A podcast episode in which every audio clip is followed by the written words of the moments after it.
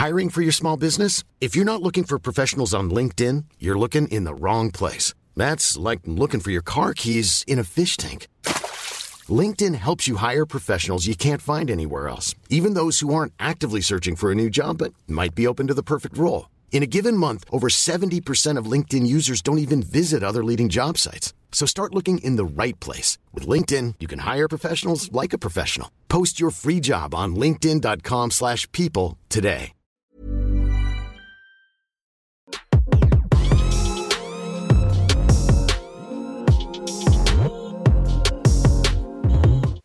Salut l'équipe, nous sommes lundi et comme tous les lundis soirs, c'est l'heure de la libre antenne NBA de 20h à 22h sur Twitch et sur YouTube. On vous voit aussi très nombreux euh, nous euh, demander depuis quelques temps à, à multidiffuser cette émission. Et bien voilà, nous sommes en live donc le lundi soir sur les deux plateformes qui nous tiennent très à cœur. Aujourd'hui, nous revenons de New York. On est un peu fatigué, mais on est surtout très content de vous retrouver. Et Erwan, je le connais, il est chaud patate. Ouais, on est en live et moi je suis décalé, tu vois ce que je veux dire. Non, non, je suis très chaud, il y a plein de choses, on a vu, on a vu beaucoup, beaucoup de belles choses et on va en parler en partie un petit peu ce soir. Non, encore une, une très belle semaine et comme chaque fois qu'on revient de, des, des Stames, eh ben on, est, on a beaucoup, beaucoup de choses à raconter, beaucoup de choses à raconter et beaucoup de jus, surtout pour une semaine qui s'annonce euh, exceptionnelle. Absolument, il y a beaucoup de choses qu'on va pouvoir euh, vous raconter tout au long de la semaine. On a vu jouer Victor Wembanyama en vrai en NBA, c'était à Brooklyn. Aujourd'hui, on va parler mais on parlera euh, jeudi de, Victor et du rookie wall parce que parce qu'il a très fatigué, Victor, mais on se garde euh, ces petites questions pour euh, pour jeudi. On a vu beaucoup de matchs d'Enix, enfin deux matchs d'Enix. On a vu Luca, on a vu beaucoup beaucoup de, de belles choses avec les copains de Sport Travel. On aura le temps d'en rediscuter euh, un petit peu. On vous laisse arriver tranquille là dans le canap, dans le canap de la libre antenne NBA. Est-ce que Erwan, tu as prévu ta petite chanson? Oh, pas du tout. Oh, ah ouais, eh, c'est ton rendez-vous du lundi, heureusement que je te le rappelle, hein Putain, ouais, pas cadeau aujourd'hui. Je vais faire un truc simple. hein. Comme Mais les trois dernières semaines, quoi. Ouais. Ouais, je, me suis, je me suis cré- je me suis mis un peu, un, peu- un peu les pieds dans, dans le plat tout seul. euh, J'avais un peu de jus sur, pour chanter deux conneries. Et puis maintenant, tu vois, quand on, quand on lance ce genre de truc, faut assumer. Donc, euh, Ouais, ça te ressemble bien, ça, Erwan. Commencer, pas finir. Oh, ça se tient, mon grand. ouais, de quoi tu parles? Ah bah, de la- du, du blind test. du blind test du lundi soir. Au programme, donc, on va parler des Nets. Ce sera en fin d'émission. On parlera euh, aussi de Spencer Dinwiddie. Le meneur de jeu arrive euh, du côté des Lakers. Est-ce que ça change tout? Tout, tout, tout. Favori direct. Et on parlera surtout des Cavs au tout début là, de, de cette libre antenne, puisque les Cavs vont très très bien. Ils enchaînent les victoires, hein, 17 victoires sur les 18 derniers matchs.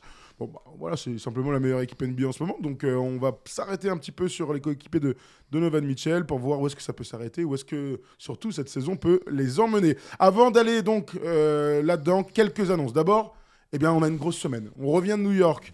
euh, ce matin, et on se dit, bah vas-y, euh, libre antenne NBA lundi, Bon, habituel.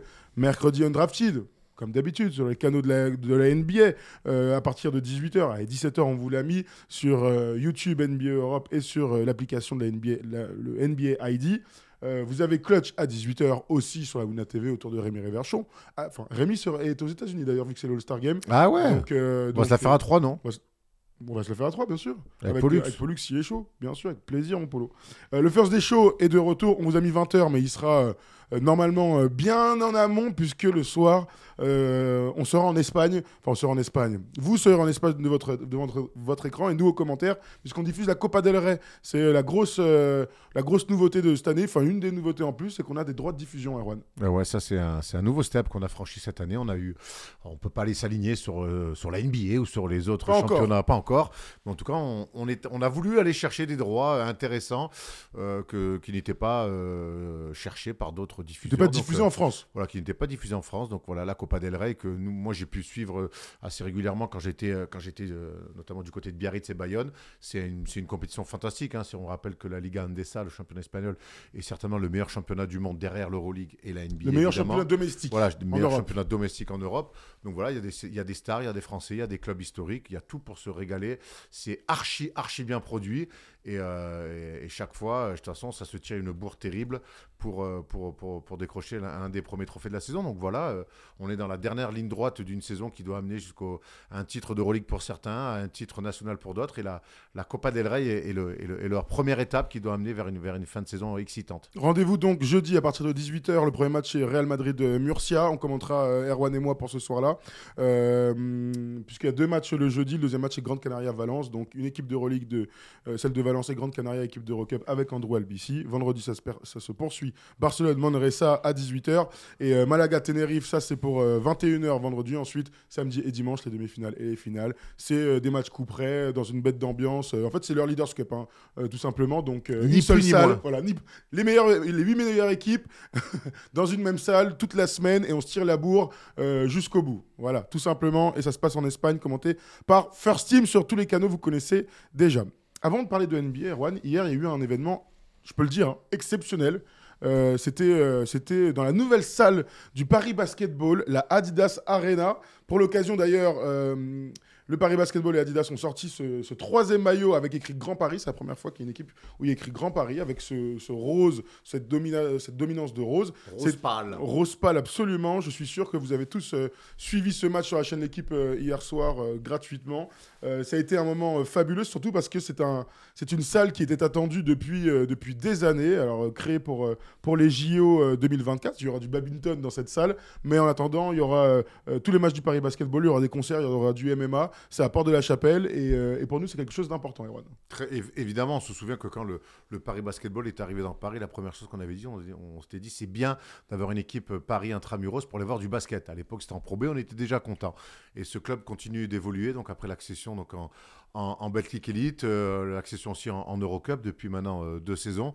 Voilà, c'est un club qui est, très ambitieux et comme tout club ambitieux, eh ben, il faut une salle. Et eh ben, désormais, cette salle, ils l'ont, une nouvelle euh, salle high-tech, magnifique. Voilà, ça nous fait évidemment penser aussi à la, même croissance que, que l'Asvel de Tony Parker avec la nouvelle salle.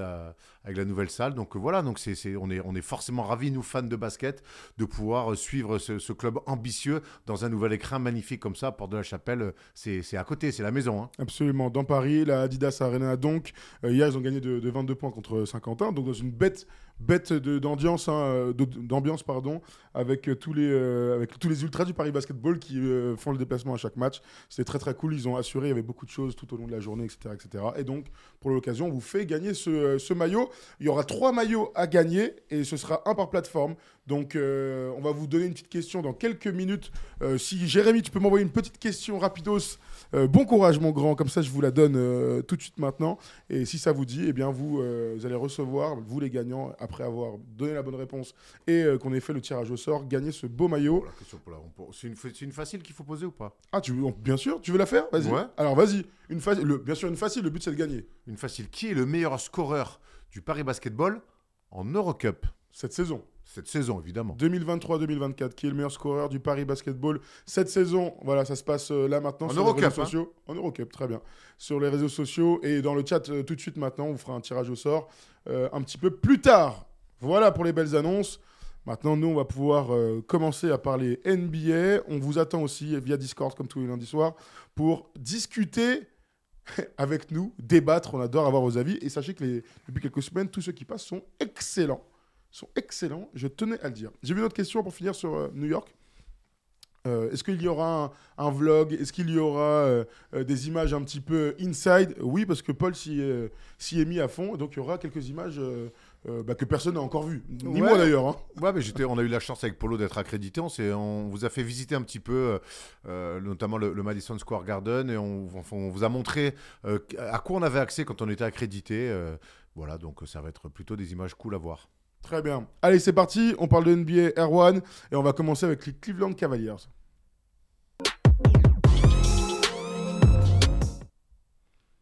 Les Cavs sont donc l'équipe très en forme de cette année 2024. On a parlé des Clippers euh, il n'y a pas longtemps, on a parlé des Knicks aussi, mais ce sont bien les, Cavs hein, qui continuent euh, à gagner une série exceptionnelle de 17 victoires sur les 18 derniers matchs. Ils sont fantastiques des deux côtés du terrain. Et c'est une équipe surtout qui est maintenant euh, avec un bilan de 35-16, deuxième de la conférence Est, juste derrière les Boston Celtics. Enfin, juste derrière quand même 5 matchs d'écart, tant les, Celtics continuent à gagner des matchs.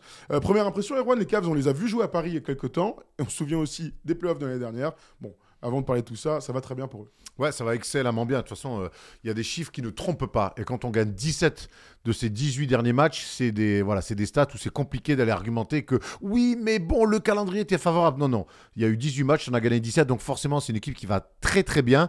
Euh, euh, dans, dans, dans J'allais dire au meilleur des moments. Peut-être pas, mais en tout cas, dans un bon moment de la saison où on montre pas mal de choses. Et puis, c'est surtout un petit peu, moi, j'aime. Depuis l'année dernière, tu l'as dit, là, cette, cette vilaine série de playoffs, parce qu'elle était vraiment vilaine, avec cette élimination en premier tour des playoffs face aux Knicks, ben, l'après, l'après me, me, plaît beaucoup sur, euh, sur la deuxième année de Donovan Mitchell, sur, euh, sur la construction de cette équipe avec deux forces arrière, deux forces intérieures.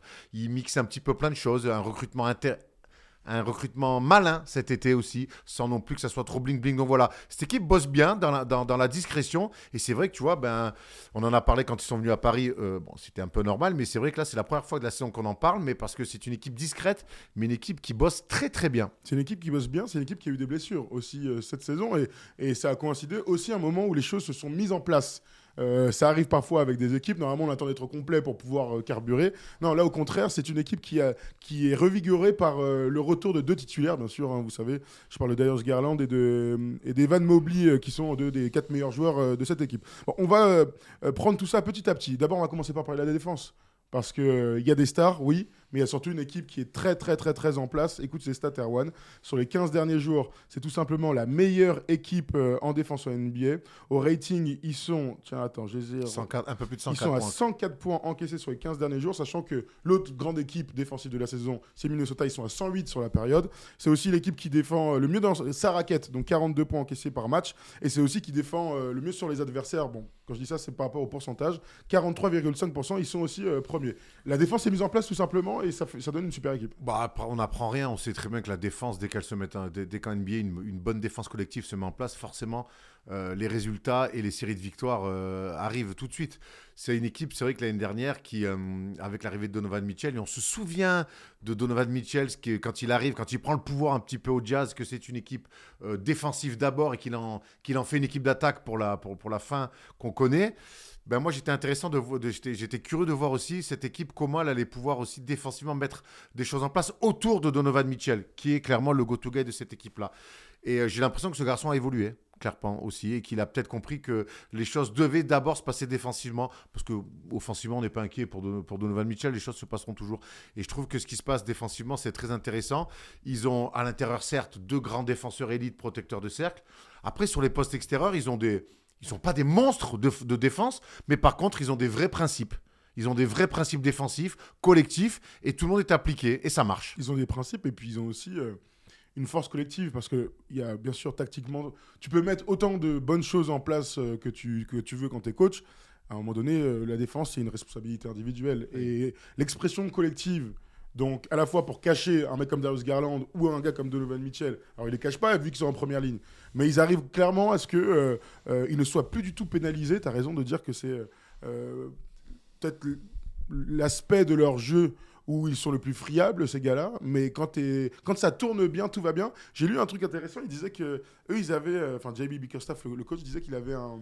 Alors, je sais pas comment il l'a appelé exactement, mais c'est un, un truc des trois défenses de suite. Leur but, c'est d'arriver à enchaîner un maximum de fois dans un match trois défenses sans encaisser un panier. C'est un objectif. une série, quoi. Une espèce de série. Donc, tu sais que tu as fait une interception, la défense ah, d'après, c'est particulièrement. J'ai jamais entendu ça. Mais Moi non plus, j'ai vu ça. C'est vrai que ça met des... en, fait, ça te met des objectifs bah sans arrêt. Mais et voilà, à très court terme. Très court terme, Tu sais que tu en as fait une deuxième. Les gars, les gars, les gars, celle-là, c'est encore la nôtre, etc. Bon, tu prends un, panier ou un deuxième panier. Mine de rien, tu peux relancer cette série assez rapidement. La, la défense d'après. C'est archi kiffant, non Ouais, c'est pas mal, c'est pas mal. C'est des trucs qu'on aime bien. Bon, Donovan Mitchell, tu en parlais, Erwan.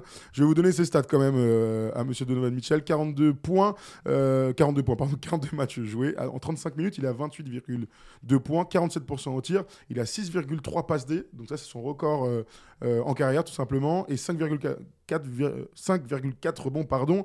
C'est aussi un record en carrière. c'est juste un mec qui progresse, en fait. Il est toujours plus fort. Mais alors, ce qui est marrant, c'est qu'on en parle presque un peu moins de, de ces cartons offensifs parce qu'on est dans une saison où, on voit des mecs mettre 70 points comme comme toi et moi, on met un lay-up à la Hoops Factory. Donc, euh, forcément, euh, des fois, euh, mettre 28 points par match est presque devenu banal, même si ça ne l'est pas. Mais je vois surtout un mec qui, finalement, toujours, toujours pareil, je pense qu'il n'a pas progressé individuellement. C'est pas devenu un mec qui dribble mieux, c'est pas devenu un mec qui shoot mieux. Par contre, c'est devenu un mec qui, peut-être maintenant, a compris ce qu'il fallait faire pour gagner. Et euh, je pense que, et notamment quand Darius Garland a été blessé, il a fait des choses. Il a joué meneur. Oui, il a joué meneur, ce qu'il avait déjà fait avec le Jazz. Mais j'ai l'impression que ce garçon est en train d'apprendre. Je ne sais pas s'il est arrivé au bout du chemin encore. On le saura certainement. euh, on aura un début de réponse en playoff. Mais j'ai l'impression que ce garçon est en train de progresser dans, dans sa manière de comprendre comment aller au bout. On sait que, on, en a parlé avec Devin Booker quand il était un peu plus jeune, qui était très fort, mais maintenant apprendre à gagner, apprendre à gagner des, tours de playoff, apprendre à aller gagner un titre, c'est des étapes comme ça dans une vie de, de grand joueur dont il fait partie. Ben, j'ai l'impression qu'il est en train d'apprendre maintenant non plus à être un scoreur, non plus à être un, un go-to-guy d'une bonne équipe. Il est en train d'apprendre et de devenir peut-être un mec qui, qui peut faire gagner son équipe. Et ça, je trouve ça, je trouve ça archi intéressant. Après, lui, il est aussi dans cette période qui est toujours un petit peu chelou, encore plus pour les joueurs américains. C'est que tout le monde sait que dans un an et demi, il est en fin de contrat. Il a une player option de 37 millions pour 2025-2026.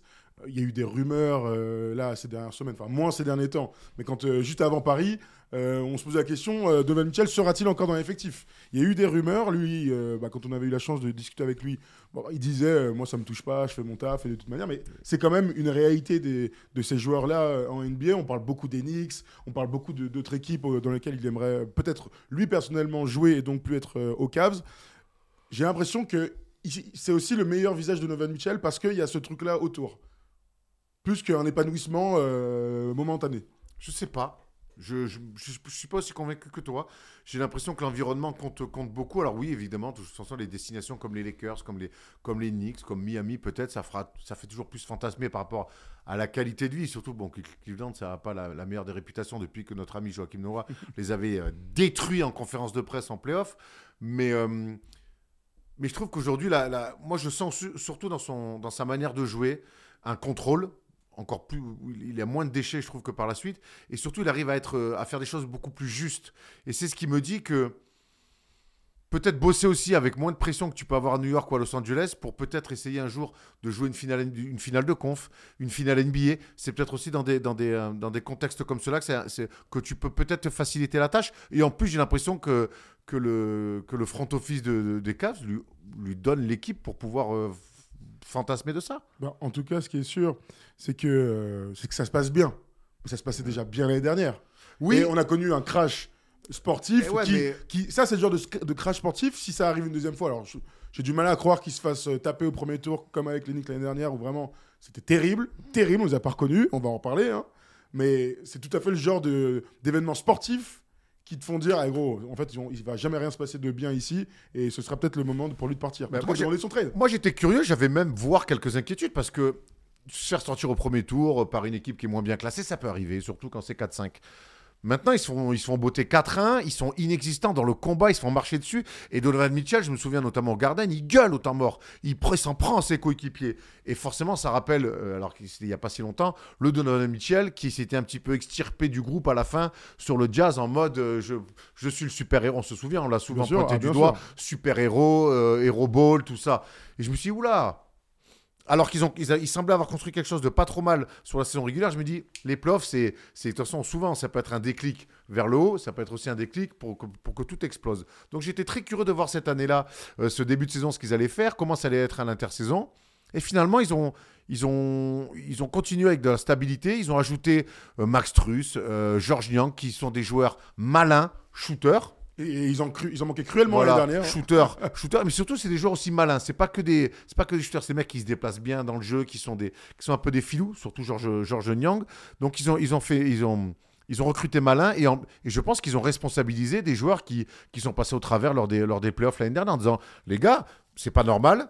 Maintenant, il faut revenir revanchard. Et euh, quand je vois Jarrett Allen, euh, ce qui est la saison qu'il fait, qui est un- l'un des pivots les plus sous-cotés que j'ai pas vu depuis ces dix dernières années, euh, quand je vois la saison qu'il fait, je me dis, ok, d'accord, lui, en tout cas, il a dû passer un mauvais été quand il a dû revoir ses matchs de playoff. il a bossé il a bossé Jared Allen cette année c'est 46 matchs il a que 25 ans Jared Allen encore C'est fou, hein. il a 15 J'ai l'impression points que 10 ça fait 10 ans rebonds qu'il a NBA. Ouais, c'est clair. 15 points, 10 rebonds, euh, toujours avec des hauts pourcentages, hein, il à 64%. On pensait, d'ailleurs moi j'étais persuadé que c'était lui qu'ils allaient rappeler euh, pour aller au, All-Star Game. Ils ont, ils ont appelé Scotty Barnes après les blessures, ce qui avait surpris un, petit peu tout le monde. Bon, écoute, il pourra aller au Bahamas lui aussi pour se reposer et lancer la, suite de la saison. Avant de continuer de, parler des Cavs, on va, euh, on va euh, eh bien, recevoir notre premier auditeur, Yannick, qui nous appelle via oh. Discord. Hein. vous pouvez nous appeler via Discord pour participer au débat. C'est pas mon frère. Ah bah, je sais pas, on va le savoir tout de suite. on pas, pour parler des Cavs, c'est pas mon frère. Et pourquoi pas Il veut parler de l'OM aussi, peut-être.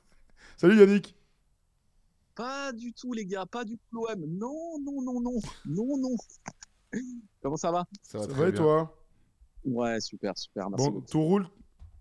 Ouais, tout roule, merci. Tout roule, et, eh ben, tu, nous as entendu un petit peu parler des Cavs. Euh, bon, tout va très bien pour eux. On a parlé de Donovan Mitchell. Parle-nous de toi un petit peu de donne ton avis par rapport à Donovan Mitchell. Bah, franchement, je pense que je sais pas s'ils sont entourés de, de bonnes personnes, l'entourage mais j'ai l'impression vraiment que au niveau de sa mentalité, il a vraiment upgrade, mais de folie. Et euh, je pense vraiment tout tourne bien. Bon, après, c'est facile quand il y a les victoires qui s'enchaînent, mais j'ai vraiment, j'ai vraiment l'impression qu'avec cette équipe de Cleveland, maintenant depuis une vingtaine de matchs, il y a vraiment tout qui est sur les bons rails. Je pense qu'ils ont enfin compris que avec l'attaque, ils vont pas s'en sortir, qu'il y a d'autres, en tout cas, équipes beaucoup plus fortes que euh, offensivement, et que ça doit passer par la défense. Et le retour d'Evan Mobley de, de blessure, Max Truss qui enfile euh, les filoches, on a même un George Nion, je ne savais même pas qu'il pouvait aussi filocher à trois points. Ah, bah, tu n'as pas, pas, dû le voir beaucoup jouer alors, hein, parce que c'est son, son fond de commerce, à George Niang, d'envoyer des grandes filoches. Hein. Ouais, mais il est toujours sur le court. Enfin, enfin voilà, c'était pas moi en tout cas la première qualité du, du bonhomme que, que, je voyais. Ou en tout cas, je trouve qu'il est très, très intelligemment euh, euh, utilisé. Et puis en fait, moi, que je vois surtout, c'est que tout est fluide, en fait. vraiment, tout est fluide. J'ai l'impression qu'il force même pas le jeu. Jarrett Allen, il est vraiment solide aussi dans la raquette.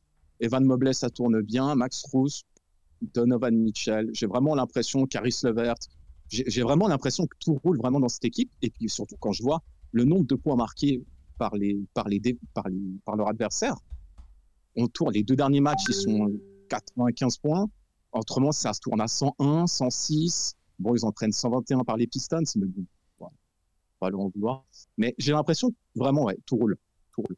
Tout roule pour, euh, pour cette équipe des, Cavs. On est tous plutôt euh, d'accord avec toi. Je vais vous donner le 5 majeur parce que c'est important aussi. Il y a une équipe qui s'est dégagée là, depuis le retour des blessures tout simplement. Donovan Mitchell et Darius Garland, on en a déjà parlé euh, ensemble. Evan Mobley et Jarrett Allen. Et donc Max Truss débute sur le poste 3. Mais ils ont aussi un bon banc.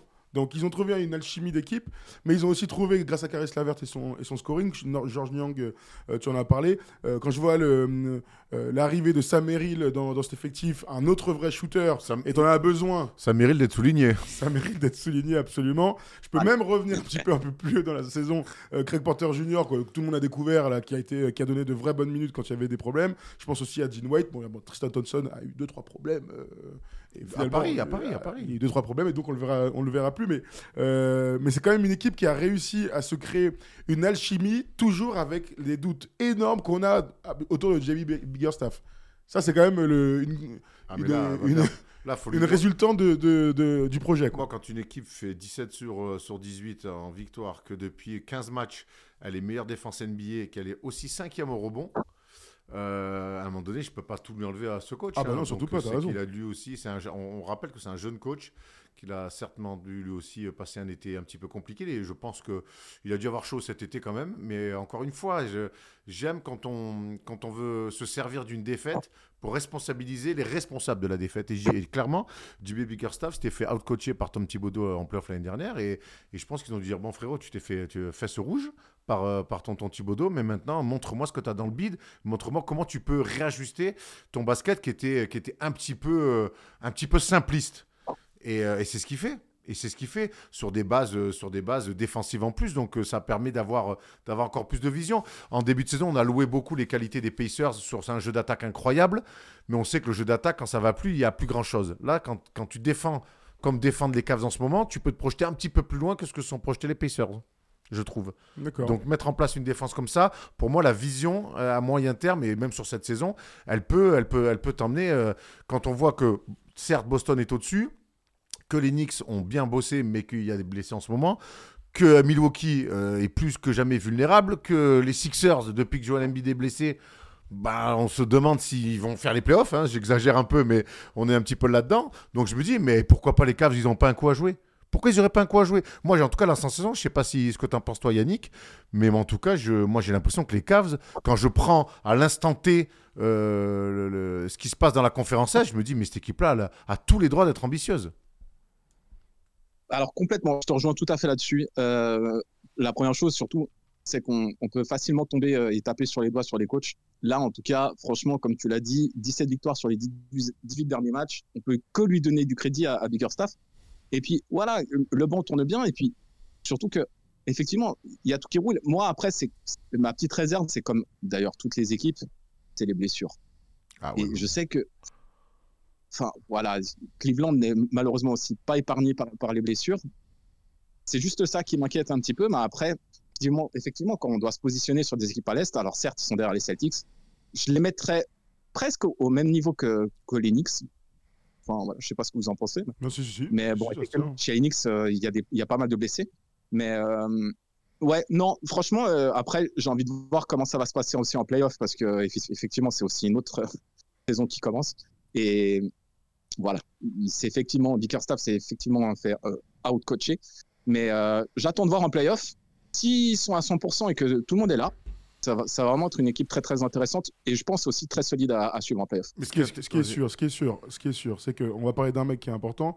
Tu as parlé des blessures, et tu as raison de souligner ça. Ils ont joué euh, sans Darius Garland et sans Evan Mobley pendant une vingtaine de matchs. Arrêtons-nous sur euh, euh, leur poste 4, qui pourrait jouer 5 hein, d'ailleurs, euh, Evan Mobley. Evan Mobley, donc, dans ce début de carrière, est très très bon. Il finit deuxième du rookie de l'année pour son année rookie en 15 points et 8 rebonds. L'année dernière, il est dans la première équipe euh, défensive. Il est troisième du défenseur de l'année avec ses 16 points, 9 rebonds. Cette année, ses stats alors, sont à peu près pareils que l'année dernière. il est à 15,9 points au lieu de 16,2. Il est à 10,3 rebonds au milieu de 9, mais il y a ses 20 matchs manqués. Erwan, dis-moi ce que tu en penses, toi, d'Evan Mobley, de son impact aussi sur son équipe j'ai l'impression quand même qu'il y a deux joueurs qui euh, bah, performent plus que lui dans son équipe. Hein. alors que, quelque part, d'après moi, sur le potentiel et sur euh, ce que j'attends de lui, ça devrait être le deuxième joueur. Tu as, peut-être raison, mais aujourd'hui, euh, aujourd'hui, il y a Donovan Mitchell qui est incontestablement le numéro un, et tu as Jarrett Allen qui qui est là, qui fait un chantier qui a, et qui a, je pense, profité, sans le, vouloir, hein, mais qui a profité de l'absence et des de blessures, blessures de, de. Et Jared Allen, tu l'as rappelé, il a que 25 piges. Hein. Il n'a pas, 30, il a pas, il a pas 32 piges euh, en fin de carrière. Pénard, euh, il est là. Je pense que c'est un joueur qui progresse encore et qui aujourd'hui fait partie des, du gratin des, des, des, pivots NBA. Donc, euh, et j'ai l'impression qu'en parallèle, Evan Mobley n'est pas un. Comment dire je trouve qu'il a un bon état, il a le bon état d'esprit. C'est pas un, il va pas entrer dans une concurrence avec avec Jared Allen qui est un mec archi sain. Euh, donc j'ai l'impression que les deux finalement ne se tirent pas la bourre, euh, ne se tirent pas la bourre, mais plutôt sont. Tu vois, quand, quand Evan Mobley pour moi est revenu, il s'est pas dit je vais prendre plus de tirs parce que finalement Jared Allen a fait un, un énorme il a commencé derrière lui, ils ont mis voilà, du temps. J'ai hein, l'impression qu'il ne, ne, force pas, ne force pas les choses et il fait ce qu'il. Evan Mobley, mais depuis qu'il est rookie, moi j'ai cette impression-là, c'est qu'il amène ce qu'il faut à l'équipe.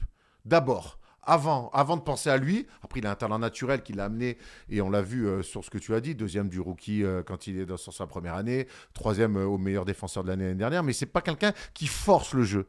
Voilà, je trouve. Et je pense que c'est une qualité qui paiera peut-être un peu plus par la suite. Si certains peuvent être frustrés, ils aimeraient en voir plus. Mais il est à côté d'un des tout meilleurs pivots NBA aussi. Donc c'est à mettre en perspective. Moi, je suis pas spécialement inquiet de voir, de voir Evan Mobley euh, pour sa troisième année, être, euh, être euh, un petit peu en dessous de ce qu'il pourrait potentiellement être, parce qu'il est dans une équipe qui aujourd'hui est deuxième de la conférence Est. Il n'est pas dans une équipe qui joue le, play-in et qui se bat pour avoir un spot en, en play-off à la sixième place. Il est dans une équipe top à l'Est. Tu dis quoi Yannick de ça? Bah, Je suis totalement d'accord. Et effectivement, quand, quand je, regarde cette équipe, je me dis qu'en fait, ils, font vraiment les choses sans forcer que c'est fluide. Et je reviens sur le mot, je pense, qui est important en tout cas par rapport à l'esprit de compétition entre les deux, je pense que c'est vraiment très très sain. Ils forcent pas, ils voient que les résultats sont là, ça marche. Je pense qu'il y a une hiérarchie qui est aussi bien établie. Je pense que l'atmosphère et l'ambiance dans le vestiaire doit être très saine aussi. Et voilà, je, pense vraiment que tout le monde est en symbiose et que tout le monde est revenu de blessure et que ça joue. Et puis effectivement, alors euh, du coup, euh, euh, Jared Allen a profité un petit peu entre guillemets de, l'absence de, de pour voilà bien performé. Et puis voilà, il fait que des doubles-doubles. J'ai l'impression qu'il force jamais. J'ai l'impression quand il finit les matchs, il n'a pas une goutte de transpiration.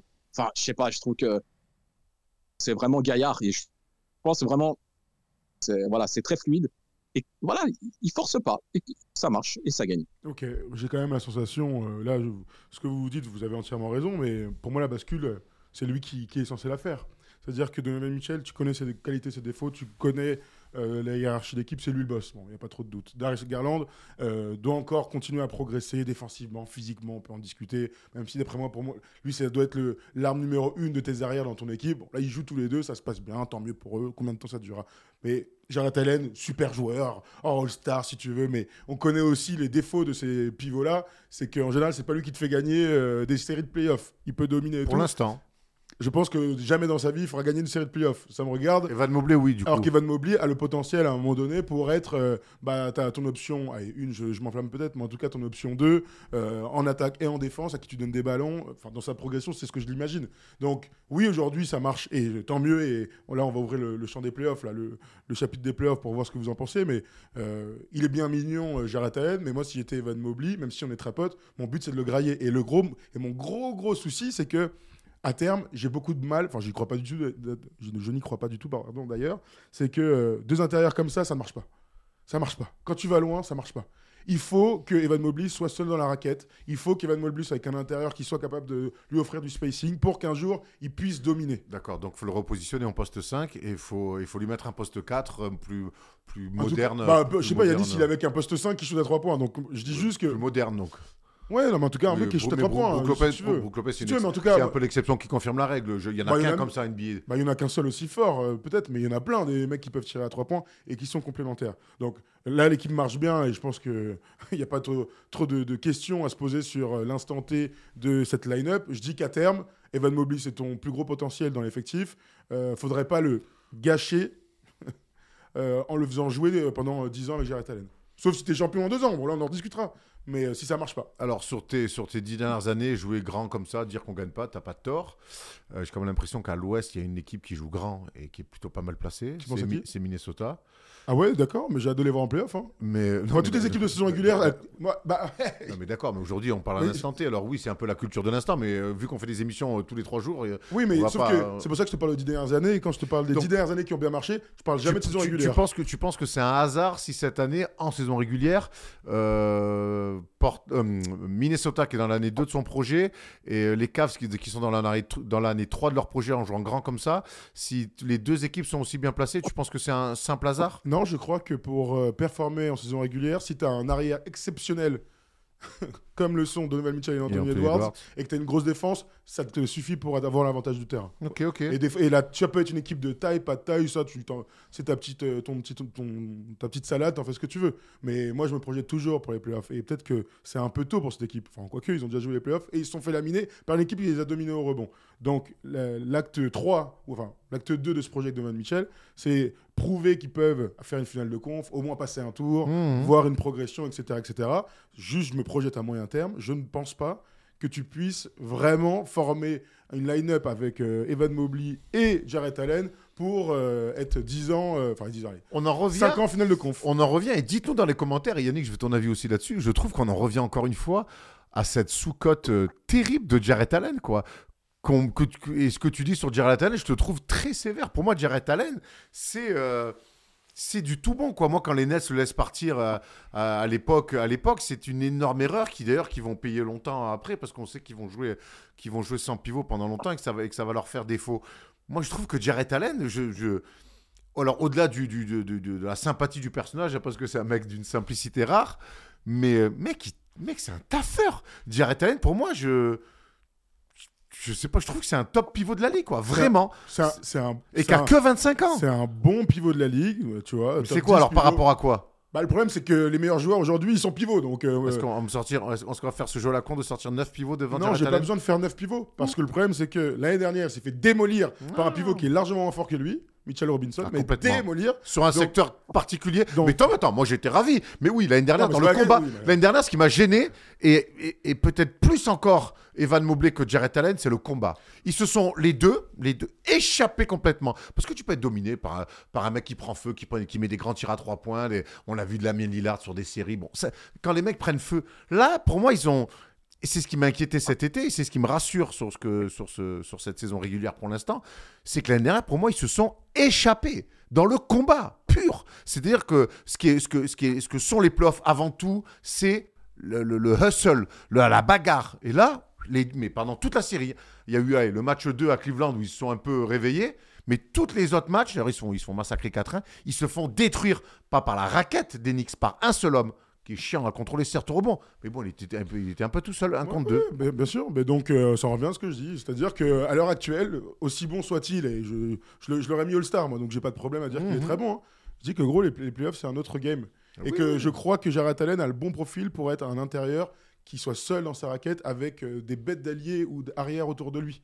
Pas avec un Jarrett Allen, avec un Evan Mobley. Là, moi, je me concentre sur c'est quoi le potentiel de ces mecs-là? Ok, donc on- vas-y, on y va tout de suite maintenant.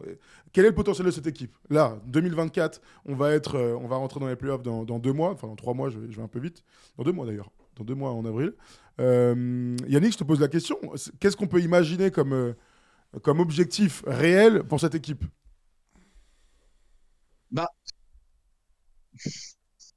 Je dirais, alors déjà passer un tour, parce que franchement, ce qu'ils nous ont fait euh, contre Knicks, euh, terrible.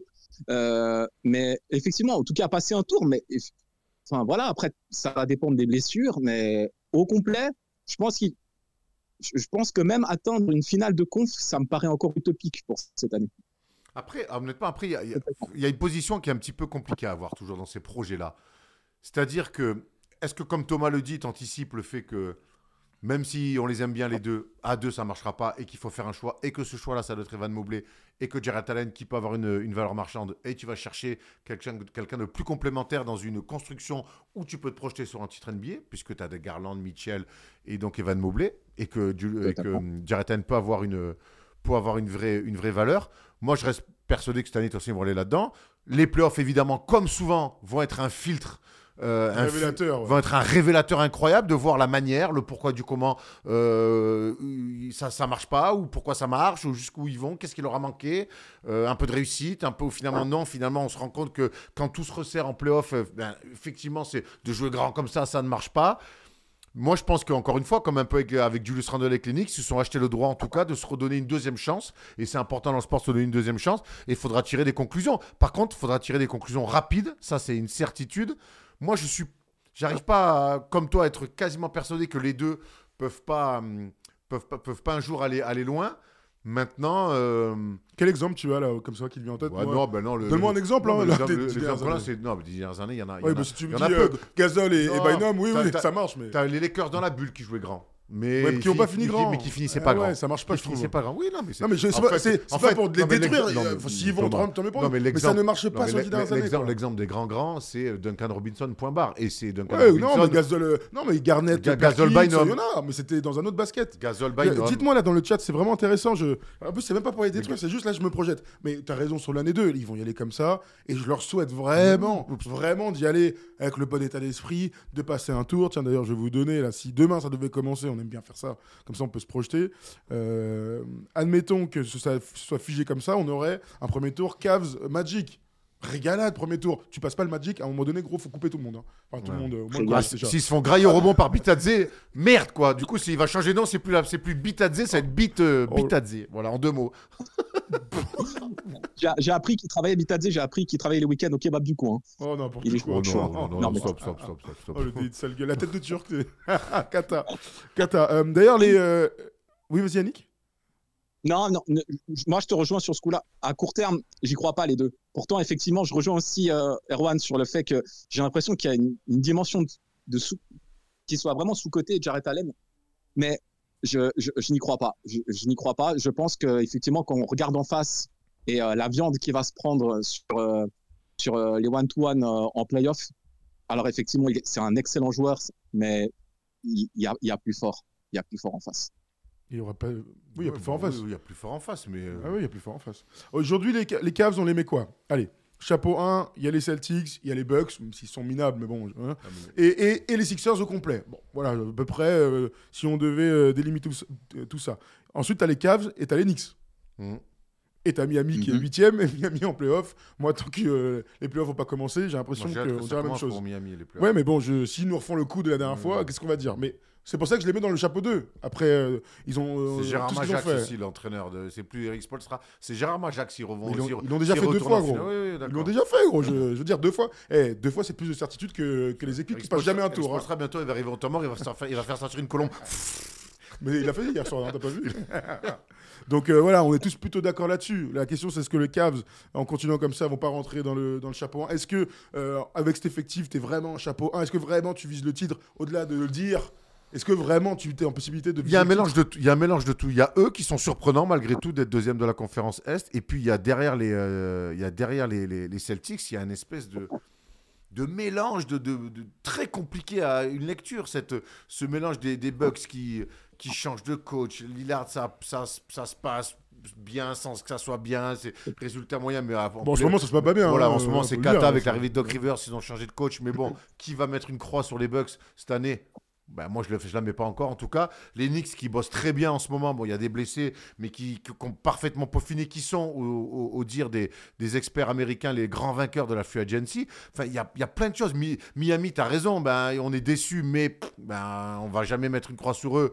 En tout cas, pas toi, mais se dire, mais attends, en playoff, c'est jamais la même équipe. Ce qui est pas Ah, moi, je faux. mets jamais une croix sur eux. hein. Mais Clairement, donc c'est c'est très très dur en fait ce deuxième chapeau de la conférence, euh, sachant que le premier il n'y a qu'une équipe, c'est les Celtics.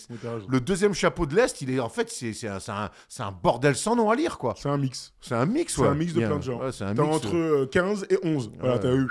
c'est Cox, c'est c'est Ibiza quoi. C'est incompréhensible le mix. Chose, c'est bizarre. Ben, un mix qui mixe Carl Cox, c'est Ouais, Ibiza. c'est très compréhensible ce qu'il fait. Carl Cox. C'est très linéaire. C'est surtout très chez. On adore. Ce soir, les Cavs jouent contre les Sixers. Alors, c'est pas là qu'on va avoir des enseignements euh, ensemble, mais euh, comme toujours, comme tous les lundis soirs, il y a beaucoup de matchs. hein. Hier, il y avait le Super Bowl, il n'y avait que deux des matchs. Donc là, il y a une dizaine de, de games NBA.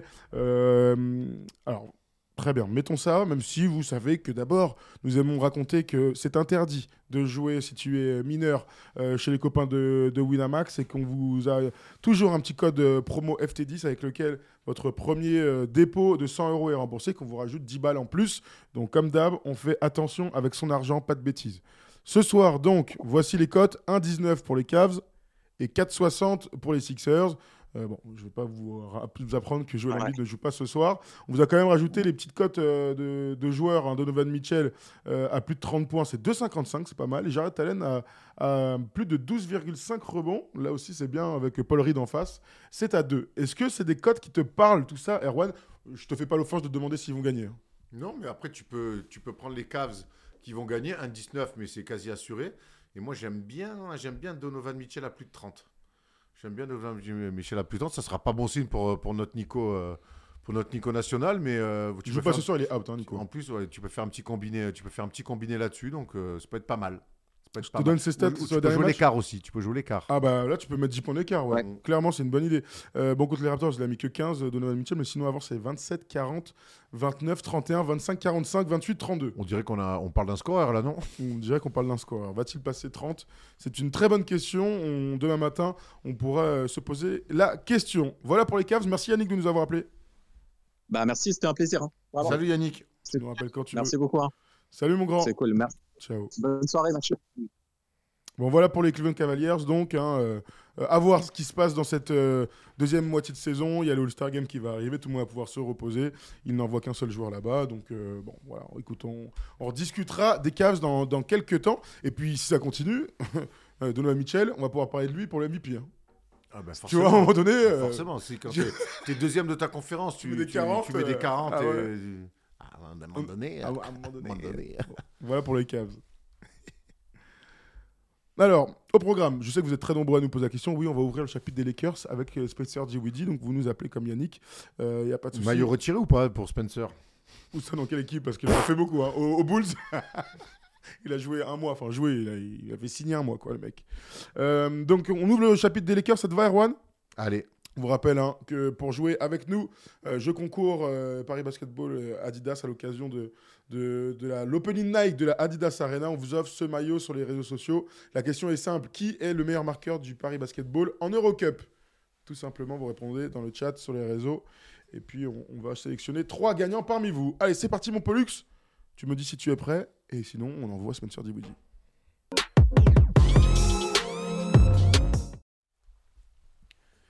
Les Lakers vont bien en ce moment. Je dis ça avec le sourire, bien sûr, puisque euh, les Lakers sont toujours dans le play-in. Visiblement, c'est une place euh, qui leur est chère hein, depuis quelques saisons. Les Lakers, Ça fait trois saisons d'affilée bah oui, trois ou quatre, ouais, non, trois saisons d'affilée Tout le temps en play-in, sinon c'est pas drôle hein, pour, euh, pour les Lakers.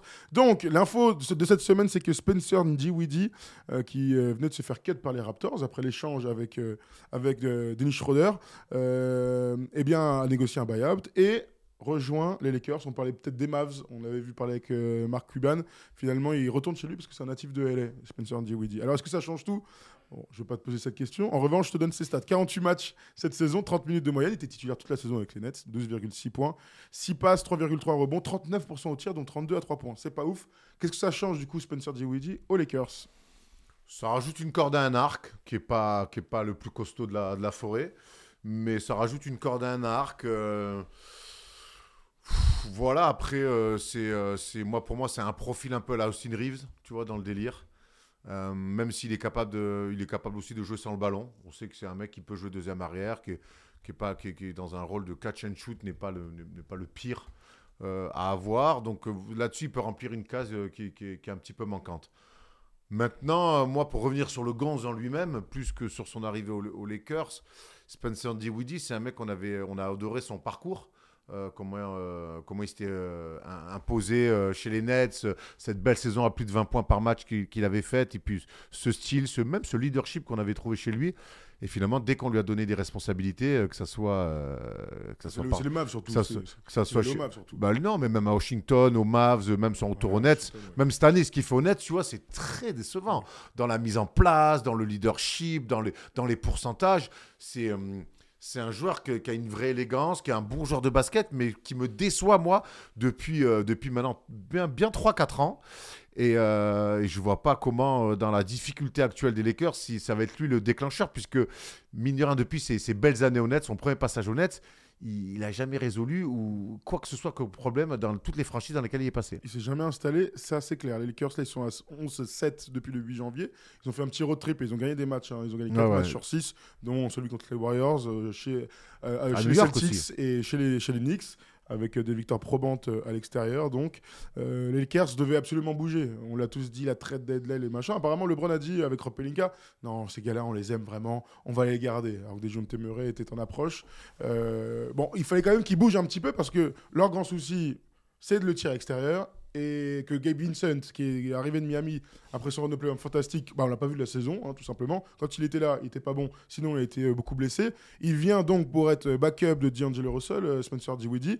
Et là où je te rejoins, c'est que, en tout cas en termes de profil, alors pas profil d'état d'esprit, mais le profil de je suis capable de shooter euh, en tant que meneur de jeu, prendre des pics ou d'être deuxième arrière, bah, c'est complémentaire. Enfin, en tout cas, c'est ce, qu'ils- ce, ce dont ils avaient besoin. En tout cas, sur euh, des détails. hein. Sur de la théorie. Voilà. Sur le... Je suis pas en train de te dire qu'il va tout changer. Non, je te moi- dis que c'est un bon mais- joueur qui arrive sur un poste qui était mort. Mais ils ont pu le faire, ils l'ont fait, c'est bien fait, c'est bien vu, honnêtement. Voilà, c'est c'est un joueur polyvalent qui peut être, en- je te dis, dans un, dans un rôle de pur catch and shooter, qui peut jouer des pick and roll, qui peut, qui peut prendre des crises, de, de- qui peut prendre des crises euh, externes, qui peut driver.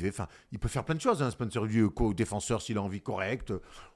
Il peut faire plein de choses. Le problème, c'est que maintenant, quel rôle on va lui donner? Qu'est-ce qu'on attend de lui? Bah, là, c'est assez clair. Donc, c'est des retrouvailles avec D'Angelo Russell. Tu, l'as dit là que il, était honnête. Alors, avant la saison des 20 points, ils sont tous les deux. La saison où Dilo est All-Star, ils sont, ils se, enfin, ils tirent la bourre. Non, ils sont coéquipiers et les deux meilleurs marqueurs de l'équipe à l'époque. Donc, ils se retrouvent. Euh, je pense honnêtement c'est assez simple, non La lecture de quel rôle ils vont lui donner. Il est donc backup de D'Angelo Russell. ouais. Ils ont même à peu près le, ouais, ils ont un peu le même profil. Donc, des mecs, des attaquants. Bons shooters, force en pick and roll, ok, des défenseurs euh, Moyen. moyennasse, mais en tout cas, il vient remplir un endroit où il y avait personne. Donc en ça, c'est une qualité. À 1,5 million la saison, tu prends aucun risque. Ça, c'est l'autre euh, euh, bon deal. Tu sais qui vient retrouver aussi? Christian Wood. Ce qui est fou, je trouve, c'est que C'est copain, Donc- d'a- c'est copain d'avant, les Bah Lakers ouais, en plus. Non mais attends, mais Gabe Vincent, Gabe Vincent, euh, Christian Wood et Spencer Dinwiddie sont allés aux Mavs pour être les deuxième et troisième joueurs de, de l'effectif. Un an plus tard, ils se retrouvent tous les deux au minimum aux Lakers. Je trouve ça incroyable. Bon, après, c'est la vitesse de la NBA, mais je trouve ça ouf. Mais c'est intéressant ce que tu dis. Alors, Christian Wood, oui, ça n'avait pas marché aux Mavs, mais euh, Spencer Dinwiddie non plus. Ça n'a pas marché. Pas dans les mêmes. euh, Pas- voilà. pas dans les mêmes attentes, mais ça n'avait pas marché. Et c'est vrai que, et ça, et ça rejoint ce que je te dis euh, au début de, au début de la vidéo, c'est que moi, côté de LeBron, de Spencer Dinwiddie, j'ai l'impression. Moi je, suis, moi, moi, je te dis tout à l'heure, on va, on, on va refaire une autre vidéo euh, que vous pourrez regarder sur YouTube, c'est euh, sur les Nets. Et euh, les Nets, si ça, s'ils ratent un peu leur début de saison, c'est en partie à cause de Tonton. hein. Il, avait un rôle, il avait un rôle pour mettre des choses en place. Pour... Donc après, après, les, les- je, je crois jamais au retour. Ouais, après, peut-être qu'il aura, peut-être que là, avec moins de pression, dans un rôle peut-être un petit peu plus simple et plus défini, il arrivera à, à se retrouver un petit peu. Mais moi, je te dis, je, il, il- c'est bien qu'il l'ait fait parce qu'il n'y avait pas mieux à faire. Bon, de là, ce que ça Ouais, change euh, tout. alors, non, ça change pas tout. Mais en revanche, moi, je crois vraiment à un truc, je le dirai toujours, et c'est ce qu'on disait de- sur euh, Christian Wood. T'arrives aux Mavs pour dire, bon, bah, tu vas être euh, le pendant intérieur de Luka Doncic. Ouah, pression comme ça, il a pas les épaules. Bon, bah, voilà, No shit. on l'a compris. En revanche, tu vas aux Lakers, t'es troisième pivot, parce que t'es troisième, il y a Jackson Hayes, Anthony Davis, et t'as Christian Wood. Christian Wood fait une super saison. Il fait vraiment une bonne saison. Je le vois même se battre, prendre des rebonds. Je savais même pas qu'il pouvait faire ça. Spencer Dinwiddie, je le mets un petit peu dans le même truc. Je suis pas en train de te dire qu'il va devenir, il va être à 20 points par match. En revanche, c'est clairement pas un meneur backup de NBA, c'est un meneur titulaire, mid, voire bas, mais c'est un meneur titulaire depuis euh, 7-8 ans de NBA. Donc si tu lui donnes le rôle d'être remplaçant d'un mec qui joue 30 minutes, franchement, avec des tirs ouverts, avec euh, euh, t'as pas trop de création parce qu'il y a LeBron, parce qu'il y a des espaces, euh, parce qu'il y a Anthony Davis. Bah, normalement, ton niveau, tu, il est censé, en tout cas, le costume, il est censé être lui au-dessus de ce petit costume qui est donné. Donc, en soi, j'y crois. Je te dis pas que ça va tout changer. Je te dis que tu as juste un bon joueur de basket dans un rôle de, de mec au minimum. Pour aller dans ton sens, puisque tu parles de minimum, Spencer Dinwiddie n'a jamais été aussi fort que quand il avait des salaires euh, inférieurs à ce qu'il produisait. Les Nets, on se souvient qu'ils avaient sorti à l'époque le salaire qu'il touchait par rapport à ce qu'il produisait l'année où il met 20 points. C'était euh, le meilleur, le, truc, le mec le plus rentable de la ligue et de loin. Bon, dès qu'il a commencé à toucher un peu l'oseille qu'il qu'il méritait, il est rentré dans le rang. Donc peut-être que là, vu qu'il est au minimum, il va retrouver ses, ses 100 sas de, de, de- d'underdog. Dans un projet de très haut niveau, en tout cas dans, théorique. hein. euh, Théorique. théorique. On va recevoir euh, Maxime qui, qui vient et qui nous appelle via Discord pour euh, passer et débattre dans la libre antenne NBA. Salut Maxime, Salut. tu vas bien? Super, super. Et vous? Ouais, impeccable. Alors, euh, on parle de Spencer Dinwiddie aux Lakers, tu en penses quoi toi? Bah écoutez, euh, bah déjà c'est trop cool d'être sur la libre antenne avec vous. Merci. Et euh, concrètement, le move de Dinwiddie, sur le papier, c'est un bon move parce que bah, c'est Dinwiddie au minimum, comme vous avez dit. Et ça aurait pu être un super move pour plein d'autres équipes. Mais vu le chantier de, de LA cette saison, c'est un peu dramatique, je trouve, que ce soit le seul move qui a été fait sur la trade deadline. Bon, c'est pas aussi dramatique que les Warriors, mais euh, ça reste quand même pas terrible au vu de, de tous les problèmes qu'il y a en ce moment. Euh, J'espère que pour les Lakers, Dinwiddie va arriver et shooter à 45% à 3 points. Ah ouais, ambitieux. Mais hein. euh, Sur les tirs Ouais, voilà, c'est ça. que quand tu dois dribbler 10 fois aussi. Ouais. c'est ça, c'est ça. Donc euh, ouais, moi je pense que c'est pas génial, même si euh, sur le papier, ça reste un move euh, sympathique. Il y a Rio24 dans le, dans le chat Twitch qui nous dit Le problème des Lakers, c'était le talent offensif sur le banc.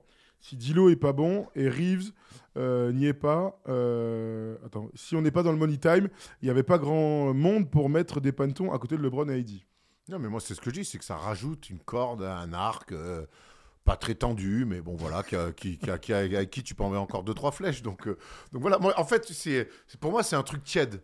C'est un truc tiède. Et encore une fois, c'est, un- tellement un joueur pour moi qui est rentré dans le rang depuis 3-4 saisons, alors que je m'étais régalé de lui à. C'est dur parce que quand ils, vont ils font finale de conf, il est bon sur le run. Bah, Dis-vous, il est bon sur le run. Oui, oui, oui. attends, oui. attends, bah, attends, il est Oui, bon sur le run. est- Il est porté par, euh, par Jean-Michel qui régale tout le monde. Ouais, non, mais non, attends, mais soit t'es bon, soit t'es pas bon. Moi, je l'ai vu.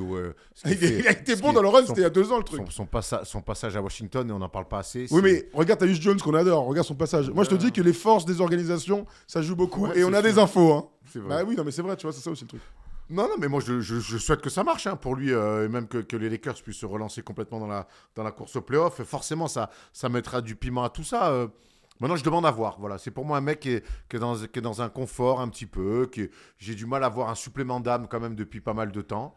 Alors oui, a, il a fait partie du run avec les Mavs, mais comme tous les Mavs, on, on en fait partie. hein. ce qu'a fait Maxi Kleber euh, sur ce run de playoff, depuis, c'est euh, c'est, l'ombre de lui-même. hein. donc, euh, donc voilà, donc je, sais, c'est pour ça que j'ai du mal moi à me, à me, à me, à me palucher sur des, sur des runs de playoff portés par Luka Doncic et, et Jalen Brunson d'ailleurs pour le coup.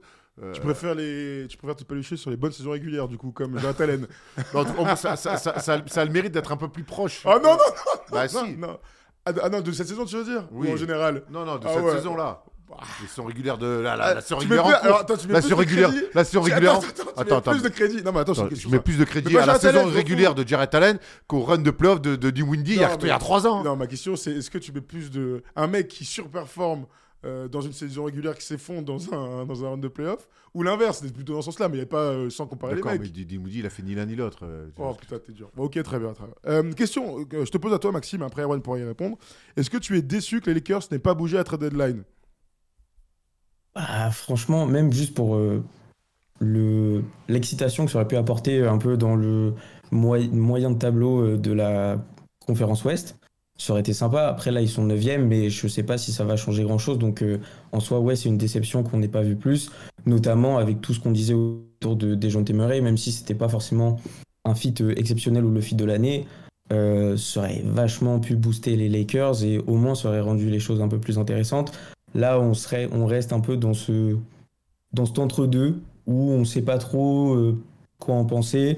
Est-ce que vraiment ça va faire une diff Je suis pas sûr. Donc, euh, plutôt déçu, ouais. Erwan Le problème des Lakers, c'est qu'on en est. on- depuis qu'ils ont été euh, champions dans la bulle, on en est là, quoi. À chaque fois qu'il y a une possibilité de bouger, il faut que ça bouge. Voilà, que ça soit à l'intersaison, que ça soit à la trade deadline, on est tout le temps, tout le temps en train de bouger. Mais euh, on, on m'enlèvera pas hein, que dans le sport collectif de haut niveau, bouger tous les six mois, c'est pas gage euh, d'une équipe qui va bien. Alors l'année dernière, il y a eu. euh, il y a eu cette, ce, ce feat un peu, un peu fou, ces coups de, de Rob Pelinka. Ça peut arriver de temps en temps, très bien, mais ça peut pas arriver chaque année. Ça peut pas arriver chaque année. C'est comme la théorie pour moi de, de- de Miami qui chaque année en playoff va aller en finale. C'est quelque chose auquel je ne crois pas. Euh, Il y, a, y a une saison régulière. Je sais qu'à à laquelle tu accordes peu d'importance Thomas et peu de crédit. C'est pas le mais, même sport. euh, mais tu, c'est pas le même sport. Ça, je- par contre, je te rejoins. Mais ça reste quand même une, un large, une large fourchette pour pouvoir bosser, mettre des choses en place.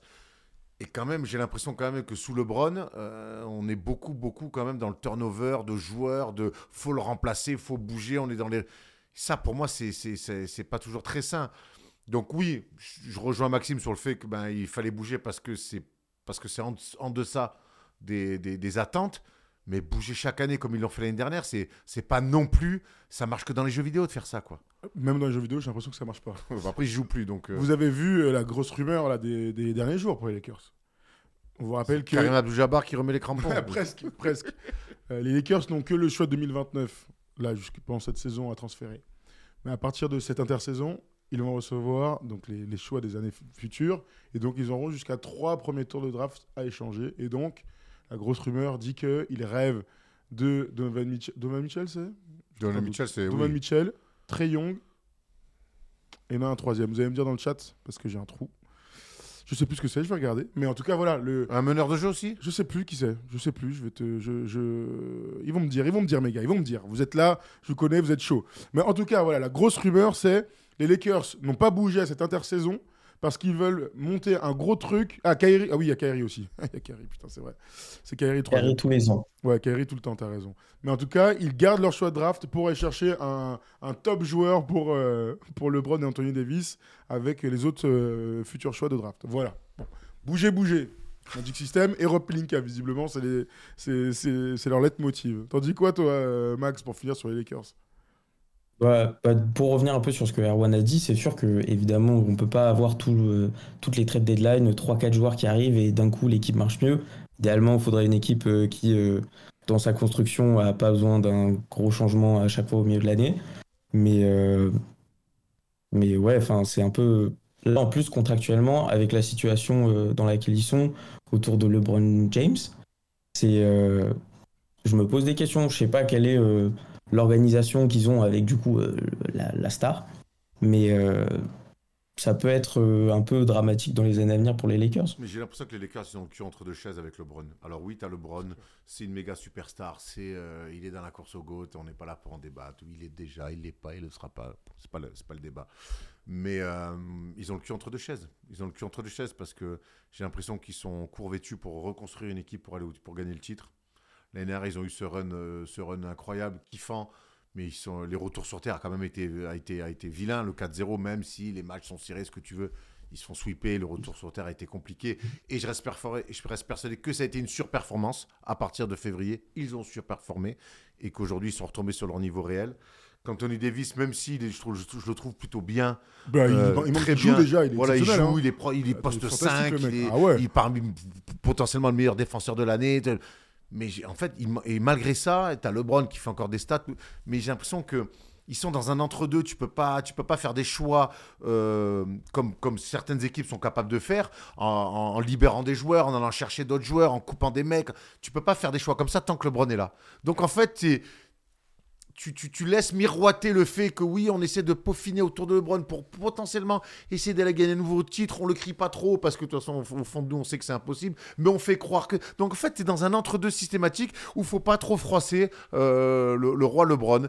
Et, euh, et, c'est ça doit être très chiant pour les Lakers de, de- fonctionner comme ça. Après, évidemment, quand tu as le crédit de LeBron, ben, tu peux pas, tu peux pas faire n'importe quoi quand tu as un joueur comme ça dans ton équipe. Donc voilà, ces Lakers sont dans un entre-deux.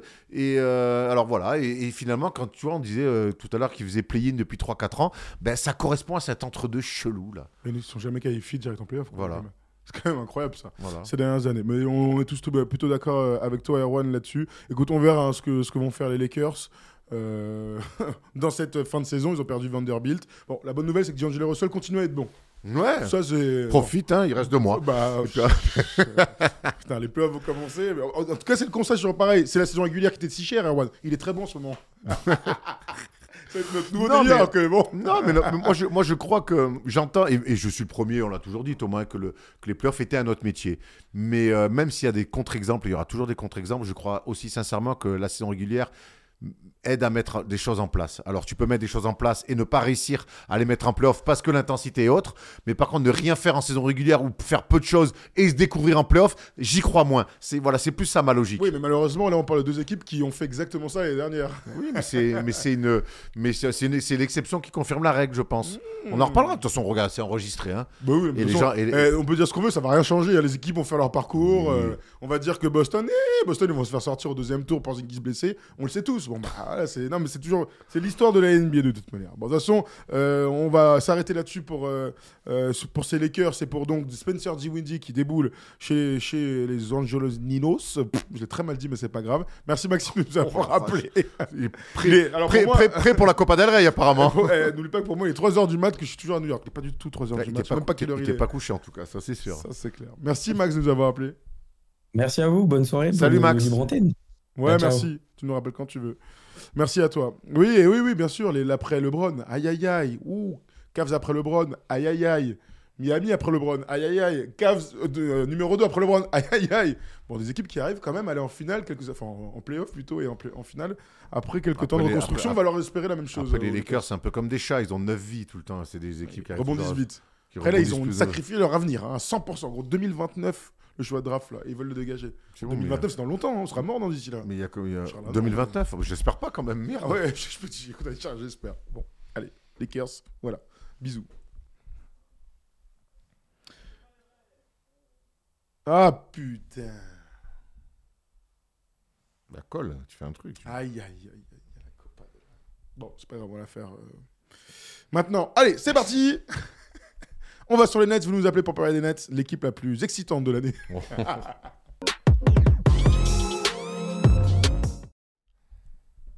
Les Brooklyn Nets, donc, sont le sujet du jour, et ça tombe bien parce qu'on revient de New York avec Erwan, et on a eu la chance de voir un très bon match des Nets, c'était contre les Spurs de Victor Wembanyama. On a été, euh, c'était un très bon match pour le coup au Barclays Center, une belle équipe euh, bien sérieuse. On remercie Sport US Travel pour ce magnifique voyage à New York. On a vu deux matchs chez les Knicks, Euh, on a vu ce match au Barclays Center, donc face aux Spurs dans cette salle extraordinaire du Barclays Center.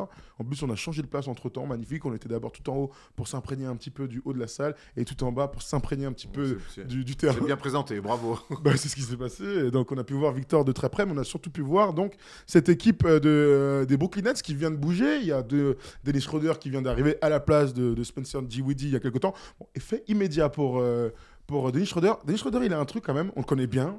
On l'a vu beaucoup euh, avec ses équipes en NBA, on l'a vu beaucoup avec l'Allemagne. C'est vraiment le type de joueur qui fait kiffer tout le monde.